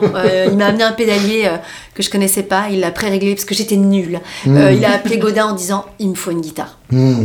il faut une guitare électrique, on n'a rien, il faut quelque chose à Lego Et joue à l'envers. Ok. Donc j'ai une guitare Godin, toujours chez moi, deux d'ailleurs. Euh, parce qu'ils ont eu la classe de me faire une spare, euh, donc qui n'existe que pour moi, qui, qui, qui, ont renversé le chevalet pour que la tension soit bonne. J'ai les guitares graves en bas, les, guitares, euh, les cordes aiguës en haut, et, je, et voilà, avec les réglages en bas. Excellent ton modèle signature. Quoi. Bah, du coup, oui. Euh, donc, je suis très fière de ça. Bah, je comprends. Mais, mais, vraiment, par contre, j'avoue que parler du tyran, du machin, du bois, du truc, je vais être euh, pas bonne du tout. Je sais pas. Ouais, mais tout ce que je sais, c'est que c'était. Il n'y a, pas d'obligation contractuelle là-dessus, t'inquiète pas. Mais ce qui, ce qui m'intéresse, c'est comment tu deviens euh, accompagnatrice. parce que c'est quand même pour moi deux boulots complètement différents voire antinomique euh, Mais quand j'aime un truc, euh, moi, je j'ai pas de problème à mettre au service de ça. Mhm. Du tout. Non, mais c'est. faut juste que ça me parle et que Alors, certes, il y a le, le fait de, de, de, vouloir le faire, mais il y a quand même le fait de pouvoir, le faire aussi. Bah, en fait, j'ai fait comme j'ai pu, et ce que mhm. j'ai proposé d'un peu différent a plu. Ouais, d'accord. Euh, parce que c'était Willem, parce que je pense que sinon les gars, et je les comprends totalement, ils auraient pris, je sais pas moi, Olivier Marly ou euh, des gens tu, tu l'as fait selon tes propres termes. Oui, mais, mais parce que je sans même le savoir. Sans même le savoir. Non, bah là, je vais faire ça. Ou il y a des moments où j'ai vraiment serré les fesses. Hein. J'étais, oh, hmm. j'étais traqueuse, j'étais pas bonne. Il a fallu que j'ai bossé. J'ai bossé ce que j'avais pas bossé. T'as une musicalité, t'as une façon aussi de, de comprendre une chanson qui, qui fait que que t'avoir euh, à côté, t'avoir en, en accompagnatrice, c'est hyper euh, rassurant aussi. Mmh. Ah bah cool. on sait, elle sait où elle va. Parce qu'elle, oui. Elle, voilà, c'est, euh, elle n'a pas besoin de lire un truc, elle le ressent tout de suite. Surtout que je ne sais pas bien lire. mais tu le ressens, mieux que je le ressente. Quoi. Mais oui, mais merci beaucoup. Bon, euh, après, je sais qu'il y a d'autres personnes, on a tenté, ça marchait pas. Mmh. juste, pour moi, c'est aussi une alchimie, quoi. Ouais. Faut que ça le fasse. C'est simple faut que ça le fasse. Après, le boulot, il est fait et puis c'est tout. Quoi. Mhm. Mais qu'est-ce qui fait que, euh, que à ce moment-là, on t'a pas plus vu, plus entendu euh, Enfin, moi, quand je, quand je suis devenu conscient de toi, je suis devenu fan à peu près immédiatement. Ah bah, euh, merci beaucoup. Et, et j'ai trouvé ça frustrant qu'il n'y ait pas plus d'exposition.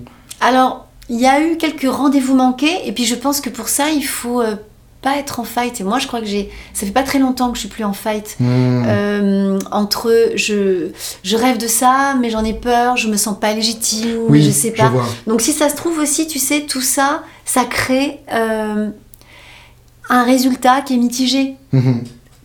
peut-être que, peut-être que je me trompe, mais moi, j'ai l'impression que faut être d'accord avec le truc. Alors, Bien sûr.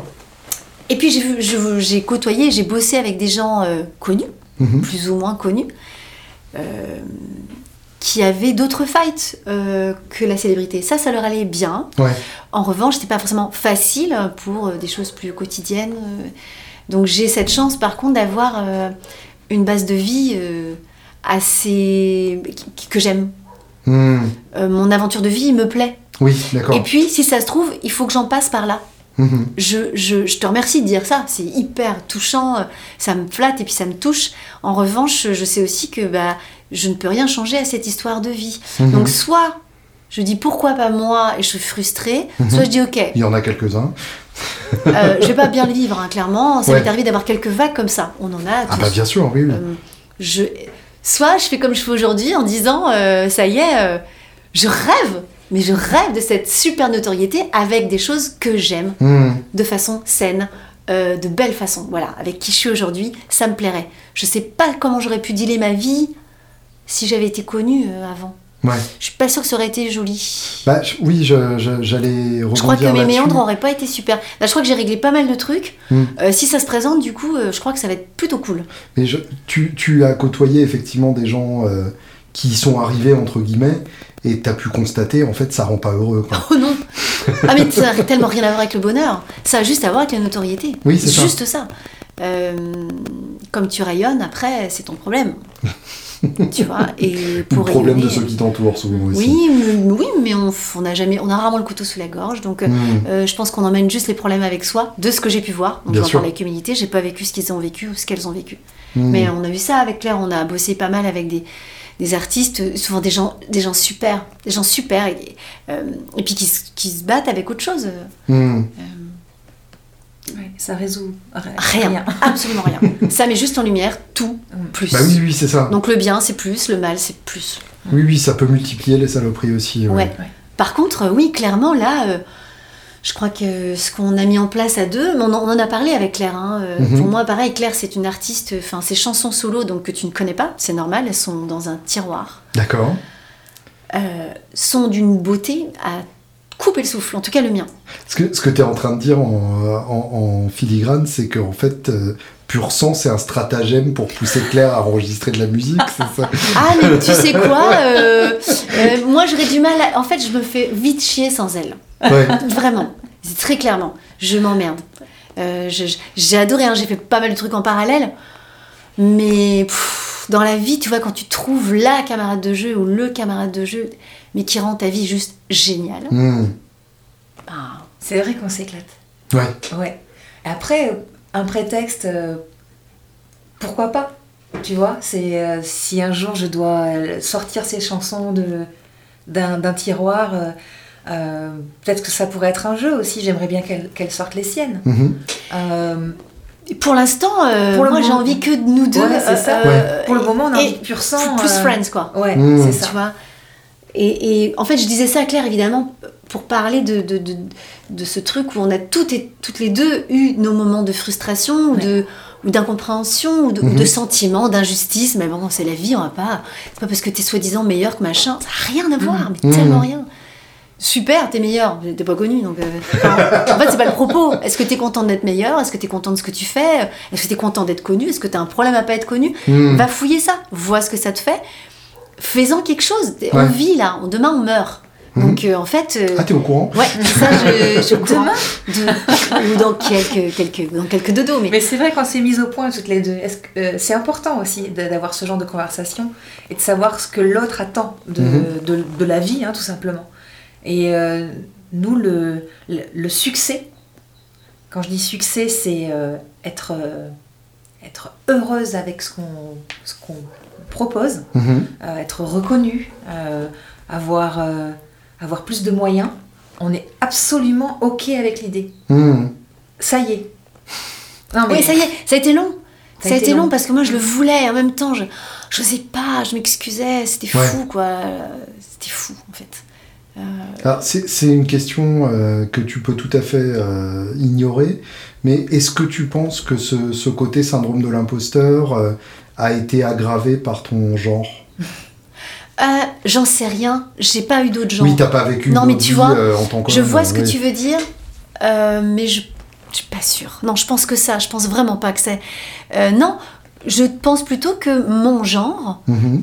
en tout cas ce qu'on en fait dans cette société, a plutôt poussé à ce que je sois meilleure, a plutôt poussé à ce que quand j'arrive en balance, je te joue ça, je te chante ça, et là t'es content et on va bosser.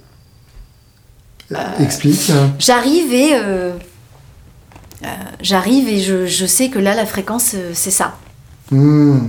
Je sais que si je joue ça, voilà, je, la personne en face va dire oh c'est bien. Et si je chante ça, elle va dire ah d'accord. Et en fait, j'ai plutôt appris que mon genre me poussait à faire une balance qui ressemble plus à voilà bonjour. Oui. C'était ça, moi, les balances avant. Plus maintenant, j'en ai rien à foutre. Maintenant, c'est cool. Oui, pendant comme, des années, si tu devais on passait le bac. Euh, euh, on avait la sensation de passer le bac. Et puis, c'était bien d'avoir un petit vocabulaire. Moi, j'ai bossé mes fréquences, par exemple. J'en avais marre de dire mm. euh, là, dans, que là, d'être trop d'aigus dans le grave. Et, je sais qu'en vrai, ça existe. Mais par contre, par contre, à dire.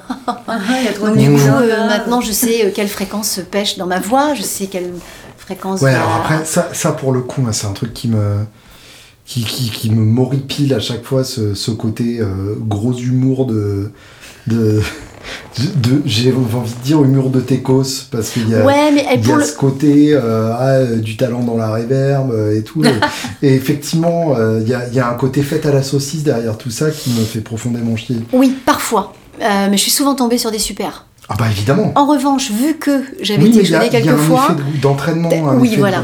Et puis le fait d'arriver tout bêtement, d'être la seule nana, euh, euh, t'arrives, tu fais une première partie, t'es en solo, bah t'es la seule nana de toute une équipe, toute mmh. une équipe, tout un monde, tout un monde. Mmh. Donc en fait, euh, moi j'avais envie que le mec au son soit mon meilleur pote, le mec au light aussi. Euh, tant pis s'il s'éclatait un peu plus sur la reverb, c'était un peu too much, ça voulait dire qu'il était content, donc euh, hmm. ça. Mais c'est un peu ça. Hein. Ouais. Et au fur et à mesure, euh, moi j'ai lâché un peu. Mhm. C'est bon, ça y est, je, sais maintenant. Et puis les choses ont changé aussi. Et les choses évoluent énormément. Ouais. Sur certains domaines. Sur certains domaines. Le fait qu'il y ait eu des, un peu plus de, de, paroles libérées, hein, comme on a dit. Bien sûr. Euh, ça a permis aussi à, des, à des gens de, réaliser qu'ils ne voulaient pas rentrer dans. qu'ils n'étaient pas OK avec ce, mode de fonctionnement. Mhm. Et de s'affranchir du coup de, la beaufrie ou de l'inconscience. Ou, et... Quand, on, quand on y pense, c'est quand même très récent. C'est très, très, récent. Ce dont on parle, c'est quand même 2018 là. Oui, c'est ça. C'est enfin, c'est un peu dingue quoi. Alors oui, je suis d'accord avec toi, mais euh, on s'en fout tant que ça se fait. Oui, oui, oui, je comprends. C'est euh... c'est ça, il y a un timing, c'est celui-là. Mais tu, euh, tu, disais... Euh, pardon. Excuse-moi. Il y, a, il, y a, il y a 10 ans, je suis allée dans un... Comme, comme justement avec les, les guitares Santa Cruz, je m'étais essayée au baryton. Mon Dieu. Oui, je me souviens. J'ai euh, donc j'ai commencé à, bah, à, avoir mes propres guitares et mes propres jeux de cordes. Et donc il m'est arrivé d'aller à Pigalle pour demander des jeux de cordes pour ma baryton. Mhm. Et le mec me, me dit euh, Voyons tes doigts. Je veux voir tes mains. Qu'est-ce Et donc je lui montre mes mains. Il dit Ah non, mais ça, il faut pas se tirer en là, t'as les trop petites mains pour ça. Et là, là t'as juste envie de montrer d'autres doigts, tu vois. Oui, oui, oui. c'est mais euh, qu'est-ce que tu veux l'expliquer Que tu fais? Non, tu ne fais pas du ukulélé parce qu'il voudrait que tu fasses du ukulélé. Regarde, les majeurs, ils sont assez gros. tu veux dire, mais en fait, ça te. mais en, plus, j'ai entendu cet argument à la con, mais et dans ce cas-là, ça voudrait dire qu'il y a que des gens d'un mètre quarante qui peuvent jouer de la mandoline ou du violon, et, et, que des mecs de 2 mètres cinquante. C'est ça. Moi, j'ai vu un mec de 2 mètres cinquante faire de la mandoline, et il éclatait tout le monde. Bah oui, machin, il ça. un centimètre dans ses doigts, clairement, mais c'était le meilleur. Euh, et, ça, c'est de la, ça c'est de la bêtise qui n'existe, parce que c'est de la bêtise pour le coup. Bien sûr. Là, il n'y a, a, pas d'excuse quoi. Mais, euh, et, alors là, pour le coup, euh, je, je tiens Stevie Ray Vaughan personnellement responsable parce qu'il nous a fait chier à... Enfin, les fans de Stevie Ray Vaughan sont convaincus que plus t'as des grosses cordes, plus t'as un beau son. Euh, en, oubliant, en fait, pourquoi il avait besoin de grosses cordes. Déjà, il était accordé un demi-ton plus bas. Euh, pourquoi Et puis, avec une strat où t'as le vibrato qui remonte, donc c'est pas la même action que sur une télé. Moi, je dois prendre que des gros tirants, parce que sinon, avec mon jeu à l'envers, je peux facilement casser euh, la corde de si, par exemple. la corde de sol aussi, parfois. Y aller. c'est ça, mais c'est parce que, en fait, ça correspond à un besoin. oui, encore une fois, et plus la guitare est petite, plus vaut mieux que je mette un tirant plus fort. Parce que sinon, ça. Donc c'est aussi bête que ça. Euh, et bien sûr que j'ai eu mal. bien sûr que j'ai eu mal. Mais il y a des pianistes avec des doigts tout, tout euh, comme des knacky balls qui jouent très bien, quoi. Bien sûr. Tu vois, et euh, on dit pas, voyons tes doigts. Non, non, on vient plutôt vers un mini piano. Non, enfin, tu dis rien en fait. Oui, c'est ça. Oui, oui, je, comprends tout à fait. Tu, disais tout à l'heure, ça progresse, mais euh, sur certaines choses. Oui, oui. C'est quoi le, euh, reste? Tant qu'on se dira pas qu'on euh, qu'on est, qu'on est un tout, mhm. en fait, et qu'il y a un peu de toi en moi, et inversement, ben, mhm. on va pas, on va pas avancer vite. Voilà. Après, après, bien sûr qu'il y a euh, tellement de siècles de d'oubli, de déni qu'en fait, on, c'est, en fait, le cadre est trop petit. Moi, j'ai mal, hein. mmh. j'ai trop mal, donc je peux pas être dedans, on peut pas être dans ce cadre-là, euh, ça marche pas. Donc, euh, euh, on fait comme on peut. Avec des gens, des fois, très étonnés, constamment, que tu sois pas dans ce cadre-là. C'est pas grave. Mais en soi. tu comprends pas. Ouais, c'est ça. tu vois, il y a des phrases comme ça que je trouve tellement. qui me font presque rire. C'est. j'ai chialé comme une gamine de 7 ans. Non, t'as chialé. Mmh comme un gamin de 7 ans que tu étais, mais pas comme une gamine. Tu commences à chialer une gamine de 7 ans? Ça ne veut rien dire cette phrase. Je vois l'idée, mais c'est absurde. Oui, d'autant plus que, en fait, pour avoir des enfants, enfin mon fils a 4 ans, mais en fait les enfants, le plus souvent, ça fait semblant de pleurer. C'est oui, plus les adultes et puis, et puis, je, vois pas le rapport. Non, bien sûr. Pour moi, réellement, pardon, hein, je vais dire un truc, mais c'est comme si c'est putain, je me suis senti bien, j'ai couru comme un noir. C'est ridicule. Oui, oui, c'est absurde. ça veut rien dire, ça te met dans un truc, tu dis, mais qu'est-ce que tu viens de dire? Mmh. T'as couru? T'as couru vite quoi. C'est ridicule en fait. Euh. D'ailleurs, ouais, t'avais eu toute une, euh, toute une opération euh, en, Angleterre autour de, le, de, la. Courir comme une fille. Oui, run like a girl. Et, ça, enfin, c'est hyper important. C'est hyper important. Et, et, et, tout ce qu'on peut faire artistiquement pour participer à, à, à ça,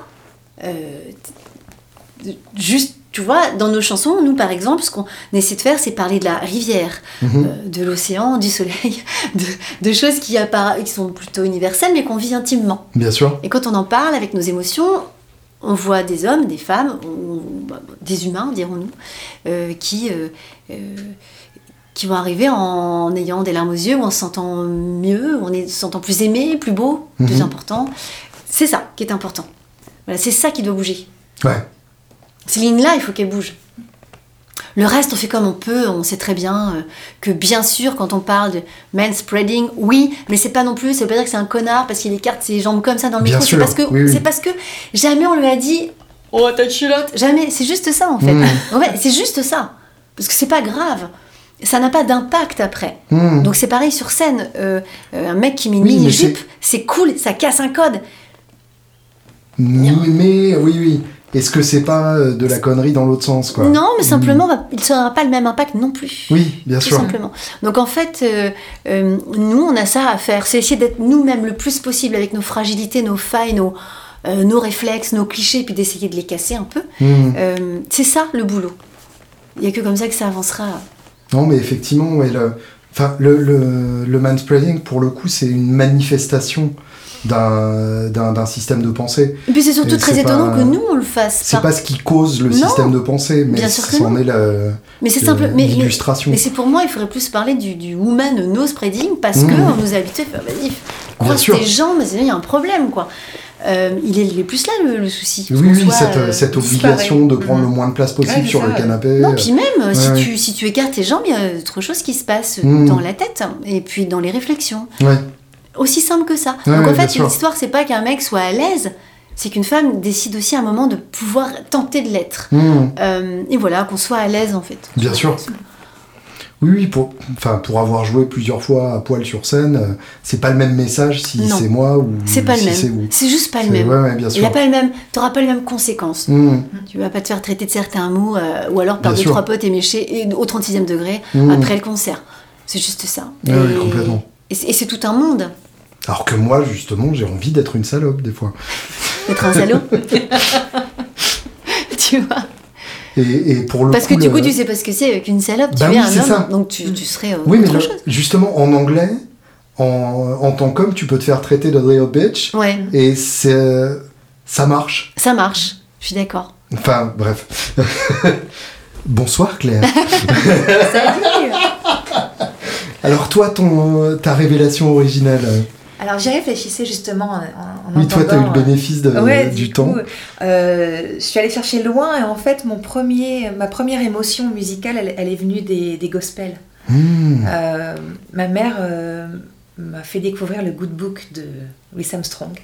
Oui, il y a pire. Et en fait, ce, ce, ce disque-là, c'était vraiment mon disque en boucle. J'aimais le message, j'aimais... je crois qu'il y avait il y a un truc de foi chez moi qui est mhm. très important. Pas religieux, la foi. mêler les différents mondes. Il y a quelque chose au-dessus, quoi. Il y a mhm. quelque chose, ou même autour.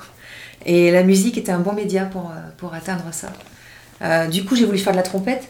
En toute logique. Bah, écoute, comme Louis, quoi. Et euh, j'habitais dans un petit village de, des montagnes, dans les Pyrénées, donc c'était pas possible, il n'y avait pas trop le choix. Euh, du coup, il y avait le piano. Ouf, en fait. Ouf, parce que, euh, parce que je voulais chanter, parce que pareil que toi, Sky, je voulais, je voulais m'accompagner. Hmm. Je voulais que l'instrument soit vraiment un, support à, à, ma voix. très rapidement, j'ai été fan des comédies musicales de Broadway. D'accord. West Side Story, euh, Chanson sous la Sound of Music. Euh, tout, tout y est passé. C'était, euh, c'était la monnaie d'échange qu'avaient choisi mes parents pour, pour que je puisse aller à l'école. C'est vrai? C'était vraiment le chantage, quoi. D'accord. Si tu vas à l'école, tu pourras voir ça. Donc ça hmm. allait jusqu'à, jusqu'à chorus line. Il y avait un truc vraiment très physique aussi.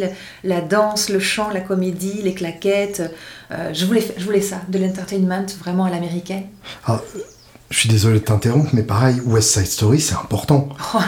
Enfin, c'est euh, majeur. J'ai eu, euh, j'ai eu cette, euh, ce projet complètement débile d'adapter tout West Side Story en trio rock à un moment où j'avais beaucoup trop de temps. Et en fait, enfin, le, le, rien que le fait d'avoir vécu au quotidien avec cette BO pendant quelques mois, c'est. Enfin, il y a tout là-dedans. Il y a tout. C'est la folie physiquement, j'ai quelque chose qui se passe de très très très fort quand j'entends cette, euh, cette musique. C'est c'est de l'ordre du divin. Ah bah, il n'y a, pas une fois où j'ai écouté euh, America sans être en larmes au bout de deux minutes et demie. C'est, enfin, cette mélodie a quelque chose de, complètement hallucinante. Et enfin, il n'y a, a, pas beaucoup de morceaux de ce niveau-là, en vrai. Je crois pas. Sûrement, mais en tout cas pour moi, non. C'est vraiment au-dessus. Quoi. Ouais. Et, euh, et puis ensuite, ma, ma vraie. Euh, euh, ce qui m'a éduqué à la musique, c'est Tori Amos. Hmm. Hmm. C'est vraiment le, le choc. je Par quel album du coup? Alors, Under the Pink. Très bien, le, deuxième. donc, pas le deuxième de sa période avouée. Et c'est mon, mon, voisin qui était donc un musicien, qui était accordéoniste de musette, uh-huh. qui un, jeune gars qui était avec moi au lycée qui me dit écoute, il faut absolument que tu écoutes ça. Je, elle me fait penser à toi. Je sais pas pourquoi. Et il y a pire J'attendais vraiment rien de ce cadeau d'anniversaire. C'était. Euh, j'ai écouté cet album et pour moi, mais. Euh, euh, tu vois l'éveil mhm. chez les japonais quand, quand, tu vois les, quand, tu vois les, petits moines dans les mangas qui tout d'un coup partent en arrière parce qu'ils ont eu l'éveil Toriyama c'est le c'est tout c'est tout. Je ne savais pas, qu'on avait ce point commun. Comment l'expliquer je, suis complètement fan de Tori ah, bah oui. Je deviens débile. Et alors, Under the Pink, d'accord, il y a Cornflake Girl évidemment, mais il y a quand même Pretty Good Year.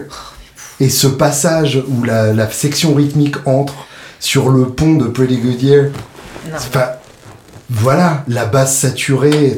Ah, mais qu'est-ce que Avec tu les parents, les frères et sœurs qui disent mais c'est bizarre, non? Oui. Euh, c'était tout doux, c'était tout gentil. C'était beau jusque-là. Et puis elle, gâche tout. Et tu les regardes et tu vous comprendrez jamais rien.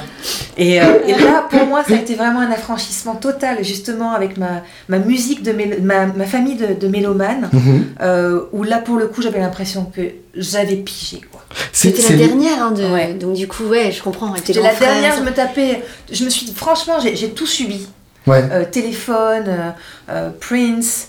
Euh, les Doors, et puis toute la musique de mes parents. Mhm. Quand je te dis que j'ai tout subi, c'est que c'était à fond. Et comme dans une famille nombreuse, c'est t'es là quoi. Euh, du coup, tu aimes ou tu aimes pas, c'est pareil. Ouais. Euh, heureusement, j'aimais la plupart des trucs, mais mais c'était pas moi. Et oui. Là, moi, j'ai tout appris. J'ai appris l'harmonie, le baroque. J'ai compris le métal, mhm, la musique classique, euh, en plus, ça faisait des covers. Et puis, le ah bah, les covers, quoi. Strange Little Girls, c'est la folie. Ah, c'est sa version de Raining Blood. Enfin, c'est dingue. La, reprise du titre d'Eminem, ah, oui, Claire me l'a fait découvrir, je connaissais pas. 97 Bonnie and Clyde, ouais. Et, euh, et, donc du coup, ben, j'ai, euh, elle, elle, a été vraiment, ben, sans le savoir, elle le sait toujours pas, et c'est bien dommage, parce que je crois qu'il faudrait qu'on se rencontre un jour. Euh, je sais pas. Je suis pas si, sûre. Tu crois? Ah, j'en suis sûre. Oh, attends, attends. oh, il m'a lancé sur Tori Amos, du coup, ça y est, je suis bavarde. Mais euh, le, truc, c'est que euh, j'ai eu l'impression d'avoir un, euh, un, univers qui s'ouvrait à, moi par ses covers. Mhm. C'est-à-dire, j'ai découvert Johnny Mitchell, Kate Bush, les Cures, bah, c'est bon. Nirvana. Johnny Mitchell, Kate Bush, tu peux arrêter ici. Hein, voilà. Là, tu as, de quoi écouter pour toute une vie déjà. C'est ça. C'est, du coup, voilà, ça m'a, ça m'a amené à d'autres, d'autres courants. Euh, et Nirvana, vraiment, euh, j'étais passée un peu à côté. Ouais. Euh, quand elle, quand elle a repris. Smells Like Teen Spirit. Du coup, je me suis dit, tiens, qu'est-ce qu'elle va voir là-dedans? Hmm. Je suis allée écouter Nirvana et du coup, j'ai bah, j'ai adoré quoi. Mais j'adore ces, ces, chemins de traverse qui, Bien sûr. qui t'amènent à plein d'autres trucs et, et du coup, Led Zeppelin, Robert Plant, enfin bon, voilà, c'est. Oui, dont, dont, elle parle beaucoup dans son bouquin d'ailleurs. Je l'ai pas lu. Ah, ah, ça vaut le coup. Faut absolument lire. Ça, ça vaut le coup. Alors, il y a, y a, toute, une, toute une réflexion au début, euh, pré-MeToo, euh, sur, euh, sur la, la, figure féminine elle a, subi une éducation religieuse assez, euh, assez rude, c'est le moins qu'on puisse dire, et euh, elle explique que euh, dans ces cadres, une femme ne peut être que Marie ou Marie-Madeleine, mhm. et, qu'elle a passé sa vie à essayer de naviguer entre ces deux-là, et, et, elle, elle explique qu'elle a découvert la, la femme qu'elle était entre les deux grâce à Robert Plante et que Robert Plant a déclenché ça en elle. Et, euh, et du coup, quand je suis allé la voir au Zénith, euh, en, je crois que c'était en 2007, le nouveau Robert Plant venait de sortir, donc j'en avais acheté un deuxième pour lui offrir et je l'ai jeté sur scène. On va être à côté, tu sais. C'est ça. c'est fou. Euh, et, et, vraiment, ouais, c'est. Enfin, c'était déjà l'époque où je où j'étais moins fan parce que, enfin, tu, tu me diras ce que t'en penses, mais j'ai j'ai cette sensation qu'après euh, Scarlett, euh, le, niveau des compos est plus exactement le même, ou en tout cas pour moi, il y a, y a trois compos géniales par album et pas mal de remplissage autour. Mm. Euh, Parasol, par exemple, c'est magnifique, mm. mais autour, voilà. Mais, ah, non, il y en a plein. Tu crois, tu crois pas que c'est le faisage? Ouais, moi, je, moi j'ai Tu veux dire au niveau de la qualité de production Moi, j'ai plus réussi à, Ouais, mais pour moi, ça fait partie, justement. On est d'accord, bien sûr. Une production comme euh, Boys for Pele, enfin, c'est. Euh... Ah, puis il y a un côté feu. C'est ça. Qui, a, qui, est, qui est parti. Euh, pour revenir, je, pour revenir, je pense que le, dernier euh, oh, me plaît énormément. Alors j'ai écouté le single du dernier et je me suis dit que ouais il y avait, il est très beau, ce, il y avait un truc qui, qui pourrait me parler. Et ça joue, ouais. et le son est bon. Ouais. Mais euh,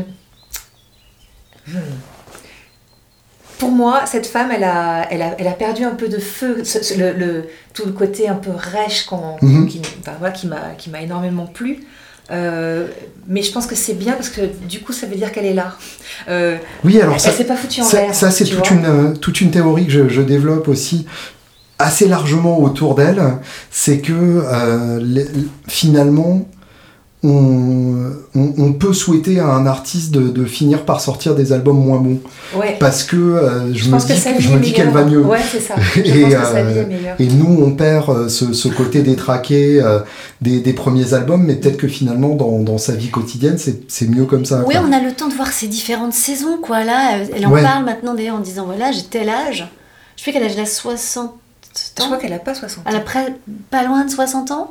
Donc elle... On a des humaines, tu veux dire Oui, c'est ça, bien sûr. Parce qu'on a les chars. Elle est tellement loin. Mais voilà, sa façon de dire, bah oui, je suis une femme. Euh, on peut parler de ménopause, on peut parler de hmm. plein de choses. En hmm. fait, c'est devenu une, une mère, mais qui a dû apprendre à être. Enfin, c'est très étonnant. Elle qui a dû vivre dans un truc un peu binaire, un peu fight. Moi, j'ai l'impression aujourd'hui de trouver quelqu'un à travers ce que j'entends d'elle, bien sûr, euh, mais, et puis ce qu'elle chante, ce qu'elle dit, il y a ce truc de ça y est, je suis là pour toi. Ouais. Mm. Avec conscience, euh, avec beaucoup d'amour, beaucoup de tendresse. Et le dernier album, pour moi, mais mm. juste, mais. Et j'avais, et, j'avais ressenti ça avec l'album qu'elle a fait de reprise de thèmes classiques. Oh là. Oui. Oh là. Qui pour moi est un chef-d'œuvre total. Ouais, mais ça, je, suis passé complètement à côté. Ah non, mais là, on a quelque chose. Mais là, encore une fois, ça touche le divin, parce que cette femme, elle est. Euh, elle, n'a montré qu'une seule partie d'elle. Hmm. C'est en, tant qu'artiste. Hein. Parce que je, l'avais vu au Palais des Sports, ça doit être il y a une dizaine d'années, et j'avais pas été scotché. C'était avec sa formation C'est ça. Moi, je la préfère quand elle est bah, seule. Bah, c'est ça. Moi, je l'avais vue au Zénith toute seule, 5-6 euh, ans avant, où elle faisait euh, le, le Tourist Café ou un truc comme ça en plein milieu. Euh, et, c'était complètement dingue. Alors, en plus, c'était au Zénith et il y avait un concert de techno au Trabendo. Donc, on entendait vaguement le de temps en temps sur les moments les plus calmes. Mais là, il y avait vraiment un truc, quoi. À l'Olympia aussi, elle avait fait un, Ça, j'ai pas solo. Malheureusement, j'ai pas Et euh, c'était, c'était très très drôle de voir les gens repartir complètement euh, shootés. On était stone, quoi. En fait, elle, elle, a, elle, a, une forme de, de chamanisme. Ah, c'est, complètement le mot. Oui, tout à fait. Et, et plus ça va, et plus j'ai l'impression que ce, ce c'est, de la magie blanche, quoi. Mm. Ça te fait du bien. J'ai, eu récemment, euh, il m'arrive d'avoir des, des, insomnies à peu près toutes les nuits. et, et oui, donc c'est assez récurrent, du coup. Relativement. Euh, et, et, il m'arrive d'aller, euh, on dit en anglais, to go down a rabbit hole. Donc de, de, de, cliquer sur une vidéo qui en amène une autre et ainsi de suite. Et je suis, je suis retombé sur Amber Waves. L'ouverture de, de, Scarlet's Road, euh, c'est Scarlet's, Road, ouais, c'est ça Oui, Scarlet's Walk, mm. merci. Et enfin, ce titre, il est dingue. incroyable. Tu sais, au moment où tu penses qu'elle est sur son refrain, c'est là qu'elle balance le vrai refrain et enfin incroyable et puis après la redescente et du coup j'ai enfin j'avais jamais fait gaffe aux paroles mm. tu sais euh, quand quand enfin toutes les histoires de, Northern Lights de d'aurore boréale enfin c'est tellement beau et du coup j'ai je me suis oh, vraiment deep down the rabbit hole je me suis passionné du coup pour euh, le personnage d'Amber Waves pour euh, ah, cette, cette pauvre actrice bah qui, qui, a eu une vie absolument terrible. Et euh, enfin. Qu'on voit dans Boogie Nights d'ailleurs. Bien sûr. Par, euh, complètement. Julianne Moore. Complètement. Encore une rousse. Oui, mais c'est important les rousses. Oui. C'est l'avancer le monde les roux. Complètement. Euh, et, et c'est pas Josh Homme qui nous dira le contraire. Non. mais il y a, y a, et, et ouais, il y, a, y a un vrai truc dingue avec, avec, cette femme. Tu, quand tu as découvert Under the Pink, euh, est-ce que c'est le moment où c'est sorti? Oui. Ce qui veut dire que du coup, tu as découvert Boys for Pele oui. au moment où tu étais déjà présente, de, euh, ah, où tu étais consciente de son existence. C'était terrible. Donc tu l'as acheté, t'es rentré chez toi et tu t'es pris Horses dans la gueule. Voilà. Enfin, Beauty Queen et Horses. Et en fait, euh, oui, voilà. Et, et je me suis dit, il y a plein de choses que je comprends pas et je vais les comprendre. Hmm. À chaque fois, ces disques, je les ai écoutés des, des, milliers de fois. Hmm. En, et en, me disant, oh, j'avais jamais entendu ça. Ah, elle a fait ça comme ça. Ah, mais oui, mais tel cœur. Enfin, c'est, c'est d'une richesse infinie. Les, les, inflexions vocales. Même tout. Cette manière d'aller chercher de, euh, ah, I shaved every place where you've been, boy. Cette manière où elle va le chercher dans le, dans le rasp. C'est fou. Ah, en plus, j'ai évidemment, comme j'étais ado, euh, j'ai tenté d'imiter. Ah bah normal. On en passe tous par là, heureusement. Et euh, il, y a, pire comme imitation. Et en fait, plus tard, je me suis dit, heureusement que c'était elle que j'essayais d'imiter. Parce que ça m'a amené vraiment euh, dans des, bah, dans des chemins étranges. Quoi. Ah, t'aurais, oui, t'aurais imité Avril Lavigne, ça t'aurait un peu plus limité, oui, c'est mm. sûr. Je, vais faire pareil, j'ai passé un peu de pommade parce qu'il y a un truc moi qui m'a rendu dingue. Euh, Claire, il y a quelques années, euh, a fait, euh, voulait reprendre Wuthering Heights? Mm-hmm. Heights, Heights, Le premier single de Kate Bush. absolument. Sauf qu'elle en a fait un piano-voix avec une voix plus, bien plus grave que ça. Uh-huh. Et juste si vous avez l'occasion d'aller écouter cette version, je vous jure, c'est ça tombait par terre. Et pour moi, il y a vraiment. Mais c'est une leçon. C'est une, leçon. de, de, de, Tori Amos pour moi. Mhm. C'est quand tu quand elle prend des chansons, elle les prend avec sa voix, avec sa, sa tessiture de voix, avec sa sensibilité. Et pour, pour moi, reprendre une chanson comme l'original, c'est ça, ça sert à rien. Oui, bien sûr. Et c'est vrai que cette chanson de Kate Bush, en plus, je voulais, je me suis dit oh là là je vais me gaufrer. ah, bah c'est un Everest. C'est, je vais me faire incendier. et elle en a fait en fait une espèce de vaste euh, suite de collines, tu vois. Il n'y a rien à mmh. grimper. Y a... Mais dans la mesure où je l'ai faite de la façon la plus sincère, au final, ben, les gens accrochent ou pas. Ouais, ouais, je comprends. Pas, euh, voilà. Mais je, je, dois avouer que moi-même, je m'y suis essayé, je me suis pété les dents sur ce putain de morceau. C'est. Voilà. En fait, c'est ça que j'adore. Mais même quand t'as repris Paparazzi, je me disais, mais jamais. Et en fait, j'ai découvert le titre. Je connais pas. Paparazzi de, de, Ah, d'accord. De Lady Gaga. Je suis passé à côté de Lady Gaga. Je suis sûr que ça euh, me Moi, du coup, elle m'y a amené, en fait. Claire, elle m'y a amené. Et maintenant, je suis mais dingue Ouais. de ces. Alors, le premier, toujours pas, je n'y arrive pas, mais je crois que Mhm. c'est la forme. En revanche, la meuf et tout ce qu'elle fait, tout ce qu'elle a pu faire avec Tony Bennett, par exemple, mais Ouais. qui tombe par terre, euh, réellement. Et, euh, et euh, son album d'après est juste. euh, Ouais. Joanne, c'est ça? Joanne, Elle est juste ouais. à tomber, quoi. Hmm. Puis ça chante. Bon, bref, donc Ouais, Claire, en fait, m'a amené aussi à m'a amené à voir certaines chansons totalement différemment parce qu'elle me les a montrées avec sa- ses yeux à elle et son intime à elle quoi. Ouais. Et c'est vraiment ce que je peux c'est le truc que je pourrais comparer avec euh, avec euh, Tori. Alors encore un, un rabbit hole euh, nocturne. Euh, il existe, et ça je ne le dirai jamais assez, une vidéo sur YouTube où ils ont ralenti Wuthering Heights euh, à peu près le quart de la vitesse originale. Donc c'est une version de 26 minutes de Wuthering Heights où ils ont ralenti la vidéo aussi. Oh. Et franchement c'est hallucinant. C'est c'est hanté. Vraiment, euh, faut- ah, ça mérite Dès- d'être écouté. Dès que je pars de là, je Il, il faut, il faut ça euh, la nuit fort, euh, Ouais. c'est, c'est la folie. Ah, c'est dingue. Euh, It's me. Your... non là c'est je plaisante. Your Cathy. Je suis rentrée. Un truc flippant. C'est très flippant.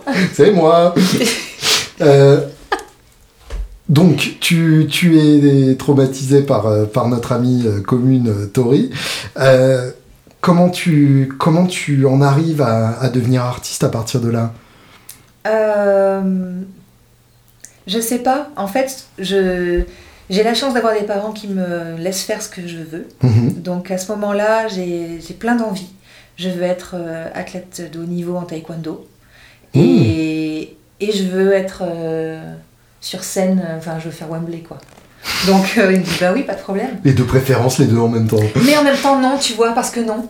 Donc, parce que- parce qu'en même temps, moi, je serai jamais une grande musicienne, je serai jamais, je, je le sais déjà que je serai pas une technicienne. Mhm. Euh, en revanche, là où je peux encore euh, bosser, c'est sur la voix. Mhm. Donc là, j'y vais à fond. Euh, mes parents me mettent dans une chorale à Toulouse euh, avec un gars super qui s'appelle François Dorambus. Euh, je fais des scènes tous les mois, donc du coup, je peux m'essayer à la scène. Euh, et puis, je prends des cours avec une choriste du Capitole de Toulouse, donc plutôt, plutôt lyrique, Mhm. euh, qui, elle, les deux d'ailleurs, les deux profs comprennent ma passion pour Tori. Et donc, du coup, essayent de me, ben, de, de m'aider à, à- à avoir aussi du plaisir à chanter comme elle et à m'accompagner. Euh, donc, c'est plutôt cool. Et, et puis, mon prof de, mon prof de chant m'inscrit au, aux rencontres d'Astafor de Mmh. Cabrel. Qui est- oui, qui a un tremplin euh, Voilà, là, c'est une slash rencontres euh, de- workshop. Ouais, euh, c'est ouais. des rencontres d'interprètes, de- d'auteurs et de compositeurs. Et, euh, et puis là, ben, j'y vais, mais j'ai 20 ans, quoi, donc Mhm. j'y vais, pff, les mains dans les poches, à pas trop savoir. Et, et c'est cool. Mais c'est juste cool. Mhm. En plus, je te dis, moi, je suis vraiment dans le sport, donc c'est- j'ai ces deux passions que je mêle de, de front euh, toutes les deux. Et Mais puis, tu tu- t'es vraiment dans le sport, c'est-à-dire que tu faisais des compétitions euh, Ouais, j'étais en équipe de France. euh, D'accord. En même temps, je voulais être, arb- enfin, je voulais tout. Euh, je voulais être arbitre international, donc du coup, Mhm. j'étais arbitre national. Euh, j'étais à la fac de sport. La meuf a dit viens. Ouais, mais enfin, je- Bah, il faut Ah, j'adore, j'adore ça. je trouve ça j'avais vraiment envie de faire plein de trucs et c'était pas grave si j'étais pas euh, excellente. Oui, dans- je tu vois. J'avais pas un- j'avais pas le temps euh, de, je, je prenais pas le temps de, Mhm. de, de- de- euh, de choper, de choper un, un instrument à fond, tu vois, le, le piano, euh, très rapidement, pff, ça m'a gonflé de faire Mhm. des gammes, quoi. Je, je, je me sentais pas, euh, euh, je me sentais pas faite pour ça. euh. Ouais, alors tu passais des heures sur un, dans, dans un dojo. euh, Ouais, Ouais. par contre, oui, je passais des heures dans un dojo et puis je passais des heures à écouter de la musique. Mhm. Et pour moi, c'était enfer.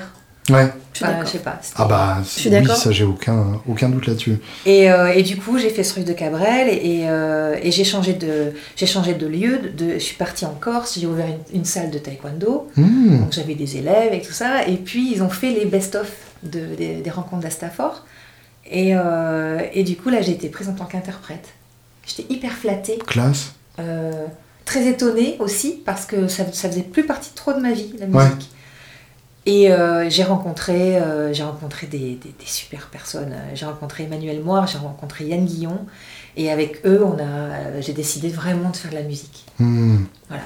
Comme j'habitais en Corse et que euh, je me suis retrouvée sur le continent, un peu à poil, faut le dire, hmm. sans trop de logement, sans trop de vision non plus, mais juste une envie de, de faire de la musique. j'ai pris une guitare, j'ai pris la guitare de mon père de mon père, pas du tout. pas et, euh, et je me suis essayée. Parce que le piano, ben, enfin, je pouvais plus, quoi. C'était trop lourd, tu vois. C'était à, transporter dans ma valise. Oui, c'est pas, pas un instrument de musicien itinérant. Ouais, c'est. Et puis, euh, avec, ma, avec mes connaissances de, de, piano, ben, je suis allée sur Internet et j'ai commencé à regarder ben, les accords, hein, C, D, A, B. Euh, et je me suis accompagnée. Et bizarrement, j'ai eu une, petite révélation, là, c'est vraiment la guitare qui m'a permis de composer. Mais là, mmh. on m'arrêtait plus, quoi. je composais, je composais, je composais, c'était dingue. Et euh, Plus facilement qu'avec le piano Ah oui. Ouais, ouais.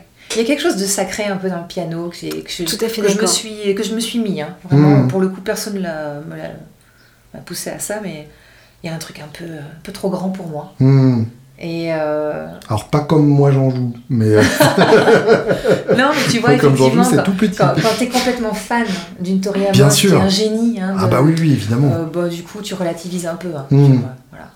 Et j'ai juste fait de la musique. Et après, ben voilà, j'ai fait mon album, guitare, mhm. que je jouais très mal. Toujours très mal joué de la guitare. mais je m'en foutais parce que ça, me, ça libérait ma voix. Hmm. Et, euh, Alors, euh, je, me permets de, de, de, m'inscrire en faux. Euh, je suis contre cette utilisation du terme jouer très mal. Parce que, et, et, bah d'accord, jouer très mal, c'est jouer des choses qui sont des mensonges, pour moi. alors que ce que tu appelles jouer très mal, c'est juste jouer ce dont tu as besoin pour ta fin musicale ce qui par définition est joué bien. Oui, c'est vrai. Moi j'ai rencontré Claire euh, quand je l'ai vu jouer. Euh, je ne me suis jamais dit ça, mais je me suis dit juste que j'ai en face de moi quelqu'un qui, euh, qui avait mille choses à dire, qui mhm. les chantait extrêmement bien et que je voulais absolument prendre la route avec elle. Donc en fait après, jouer quoi, comment, c'est autre chose ça, c'est un deal qu'on passe avec soi. Oui, mais tu vois, c'est cette façon que j'ai eu de désacraliser un peu les autres instruments par rapport au piano a fait que du coup, quand on a fait cette, euh, ce showcase euh, Santa Cruz, uh-huh. j'ai eu aucun complexe à prendre une baryton qui coûtait euh, dix fois ta vie, ma vie. je l'ai prise comme ça, quoi. Je l'ai prise parce que de toute façon, il fallait qu'on joue le morceau, que ça allait pas être Sky qui allait prendre la baryton parce qu'elle était déjà sur d'autres guitares, que ça allait être mm. Gaël qui était aux percussions c'était comme ça, quoi. Et, donc, il y avait une espèce de, de décomplexion, comment on dit Décomplexage En tout cas, t'étais Décomplexification. j'étais décomplexée, quoi. Mais c'est marrant parce que, euh, en fait, ça fait complètement sens. Euh, ce, ce, côté euh, baryton, ce côté basse aussi dans, dans Pur Sang, je pense que, et, ça faudrait voir en fonction de, de, de, ce que ça, de ce que ça fait dans ton oreille et ainsi de suite, mais pour moi, c'est cohérent avec le Bosendorfer de Tori voilà, bah, merci. On est d'accord. Mais oui. Parce que voilà, c'est pas c'est pas un Steinway euh, cristallin. Il y a ce il y a ce côté rauque, ce côté euh, euh, gros grave, quasiment colonne d'un de, d'un Bosendorfer. Et une, une entité. Oui, c'est ça. Quelque chose qui est là et qui t'accompagne et et moi la basse, je suis vraiment amoureuse de, de cet instrument là. Mm-hmm. Je je pourrais le travailler plus, ça serait bien, mais pour moi, tu vois, mhm. pour, pour, ma satisfaction personnelle. Euh, là, euh, l'usage que j'en fais dans Pur Sang, pour moi, est, est parfait, parce qu'il me permet de, de vraiment euh, asseoir ma voix, de pouvoir accompagner la guitare et, et, les chansons qu'on compose. mais cet instrument, il est dingue. Bien sûr. C'est pour moi, c'est un, un piano qu'on emporte. Mhm. C'est un piano qu'on met dans, une, dans, une, dans un dans une, une caisse cabine, là, tu sais. tu l'emportes avec toi, quoi. C'est, Moi, j'adore jouer avec toi quand tu es à la basse. Euh, c'est, facile. On, a on est sur le temps ensemble, il y a quelque chose de très, très simple. Et puis, ouais, du, du coup, on peut s'asseoir dessus et prendre l'envol avec la voix. Mhm. C'est assez simple. Et j'ai réalisé il n'y a pas longtemps que, en prenant justement cette basse, euh, j'ai réalisé que depuis très très très longtemps, la, euh, dans, quand, quand j'écoutais un morceau, c'était la basse que j'écoutais. Et eh oui, oui, je comprends. Alors j'avais jamais fait le rapprochement. Mais, mais tu vois, euh, Queen of the Stone Age, c'est le, ah bah, bassiste, mais je, je Nicole ouais. C'est, j'adore. C'est ah très bah mélodique, c'est très, c'est très inspiré. forcément, tu me parles des Queens. Euh, voilà, je suis là. J'arrive. Euh, alors, ça fait un moment qu'on parle. Donc je Il fait déjà nuit. voilà, c'est ça. Le bar a fermé. Euh, je me permets donc de vous, de, de, vous soumettre ma question finale rituelle à chacune. Trois albums sans lesquels la vie serait une erreur.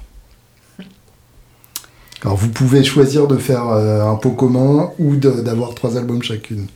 Moi, je pense qu'il va falloir faire trois albums chacune parce que j'ai peur que sinon il y a un Tori qui passe à la trappe. Ah Mais surtout qu'on n'a pas du tout la même, euh, non. ok, alors je vous écoute. Alors moi, ce serait le premier, ce serait tout simplement euh, Revolver. ouais, c'est objectivement un bon album. Deuxième, ce serait. Ça, pardon, ça en dit beaucoup sur, euh, sur un fan des Beatles, son album préféré. Mais en fait, je, je, y en a, je les écoute tous, hein, c'est terrible. Je, celui-là me, me, parle pour certains titres, euh, voilà, genre For No One, des choses comme ça. Ah bah bien Cette chanson-là, je peux pas dire sans. Euh, alors je vais dire euh, Émilie Jolie, la première version. Je connais pas. c'est Châtel, Philippe Châtel. D'accord. Émilie Jolie, donc c'est euh, la comédie musicale pour gosses. C'est le premier disque, ça y est, ça vient de revenir, que j'ai eu entre les mains. Et c'était pas les Beatles. Et en fait, cet album-là, tu peux y retrouver tous les artistes de l'époque. Ça va de Brassens à Mitchell, Souchon, Woolsey, Hardy. Euh, tout le monde est dessus. C'est, Henri Salvador, euh, tout le monde. Et cette comédie musicale, en fait, m'a carrément fait comprendre plein de courants musicaux c'est pas un hmm, truc. Euh, j'ai rien contre Henri Dess, mais on est plus sur quelque chose de très adulte pour enfants. Les chansons sont dingues. Il y a du slide, ça groove, c'est incroyable. Hmm. Les compos sont fabuleuses et pour moi, c'est un album euh, qui m'a permis euh, de me rêver en tant qu'enfant et, que j'ai toujours en tête en tant qu'adulte. J'ai toujours des chansons qui reviennent de ça. Excellent. Voilà, donc cet album-là. Et le troisième, c'est terrible parce que j'en aime tant, tant, tant. c'est dur. Hein. C'est dur. Ah, je vais dire le live de Donny Hathaway. Euh, hmm, le live. Voilà, le live avec la gapette. Euh. Voilà, je vais dire ça, mais j'en ai 15 000 autres. La plus belle utilisation possible de ce genre d'engin. oui, et, là j'oublie plein d'artistes féminines que je suradore. je, je veux m'arrêter là. Voilà. Claire C'est trop dur. je sais. Bon, déjà, il faut que j'en choisisse un parmi euh, tous ceux de Tori Amos, et je pense que euh, From the Choir Girl Hotel. Hmm. C'est. Qu'est-ce qu'il est dark Moi, je l'adore. Qu'est-ce qu'il est dark quand même Ouais, bah ouais Spark, c'est. Enfin voilà, t'écoutes pas ça tous les jours non plus. Bah, bah, moi, ça me parle, j'ai l'impression que ça parle à mon dark féminin. Ouais, bien sûr. Et que du coup, ça l'aide à. À se sentir mieux. Ouais. Hmm. Moi, je l'aime énormément. Donc, ouais, j'assume ce côté. Euh, oui, c'est vrai qu'il est dark, mais je le prends pas. Enfin, il me fait beaucoup de bien. Euh, oh là là là là. C'est dur. Il euh, y aurait un Foo Fighters ou, euh, un Queens, ben je sais pas, les gars. un Opeth aussi. Oui. Thor, enfin c'est. Euh, Quel triche en fait. Ouais, elle est en train de tricher à mort sous nos yeux là. oh, Mastodon aussi, j'adore. Hein. Ouais falloir que tu me cites des albums quand même. ouais, mais je suis nulle en nom. Ah. Donc, euh, euh, je suis nulle en nom.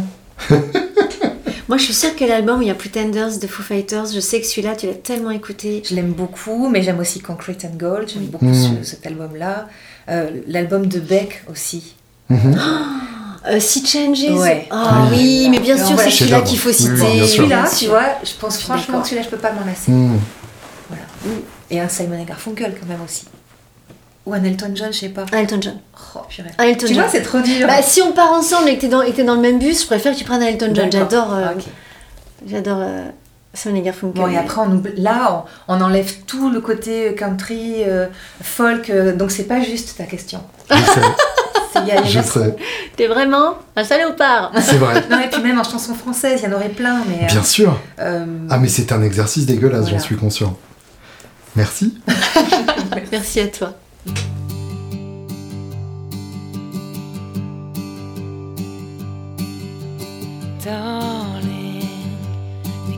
Dans la voie, ton regard de sanguine.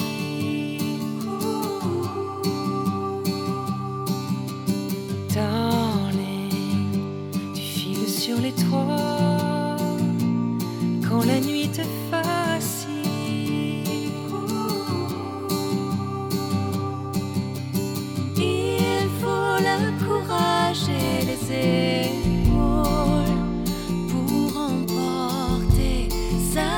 sur son dos, sa vie sur son dos.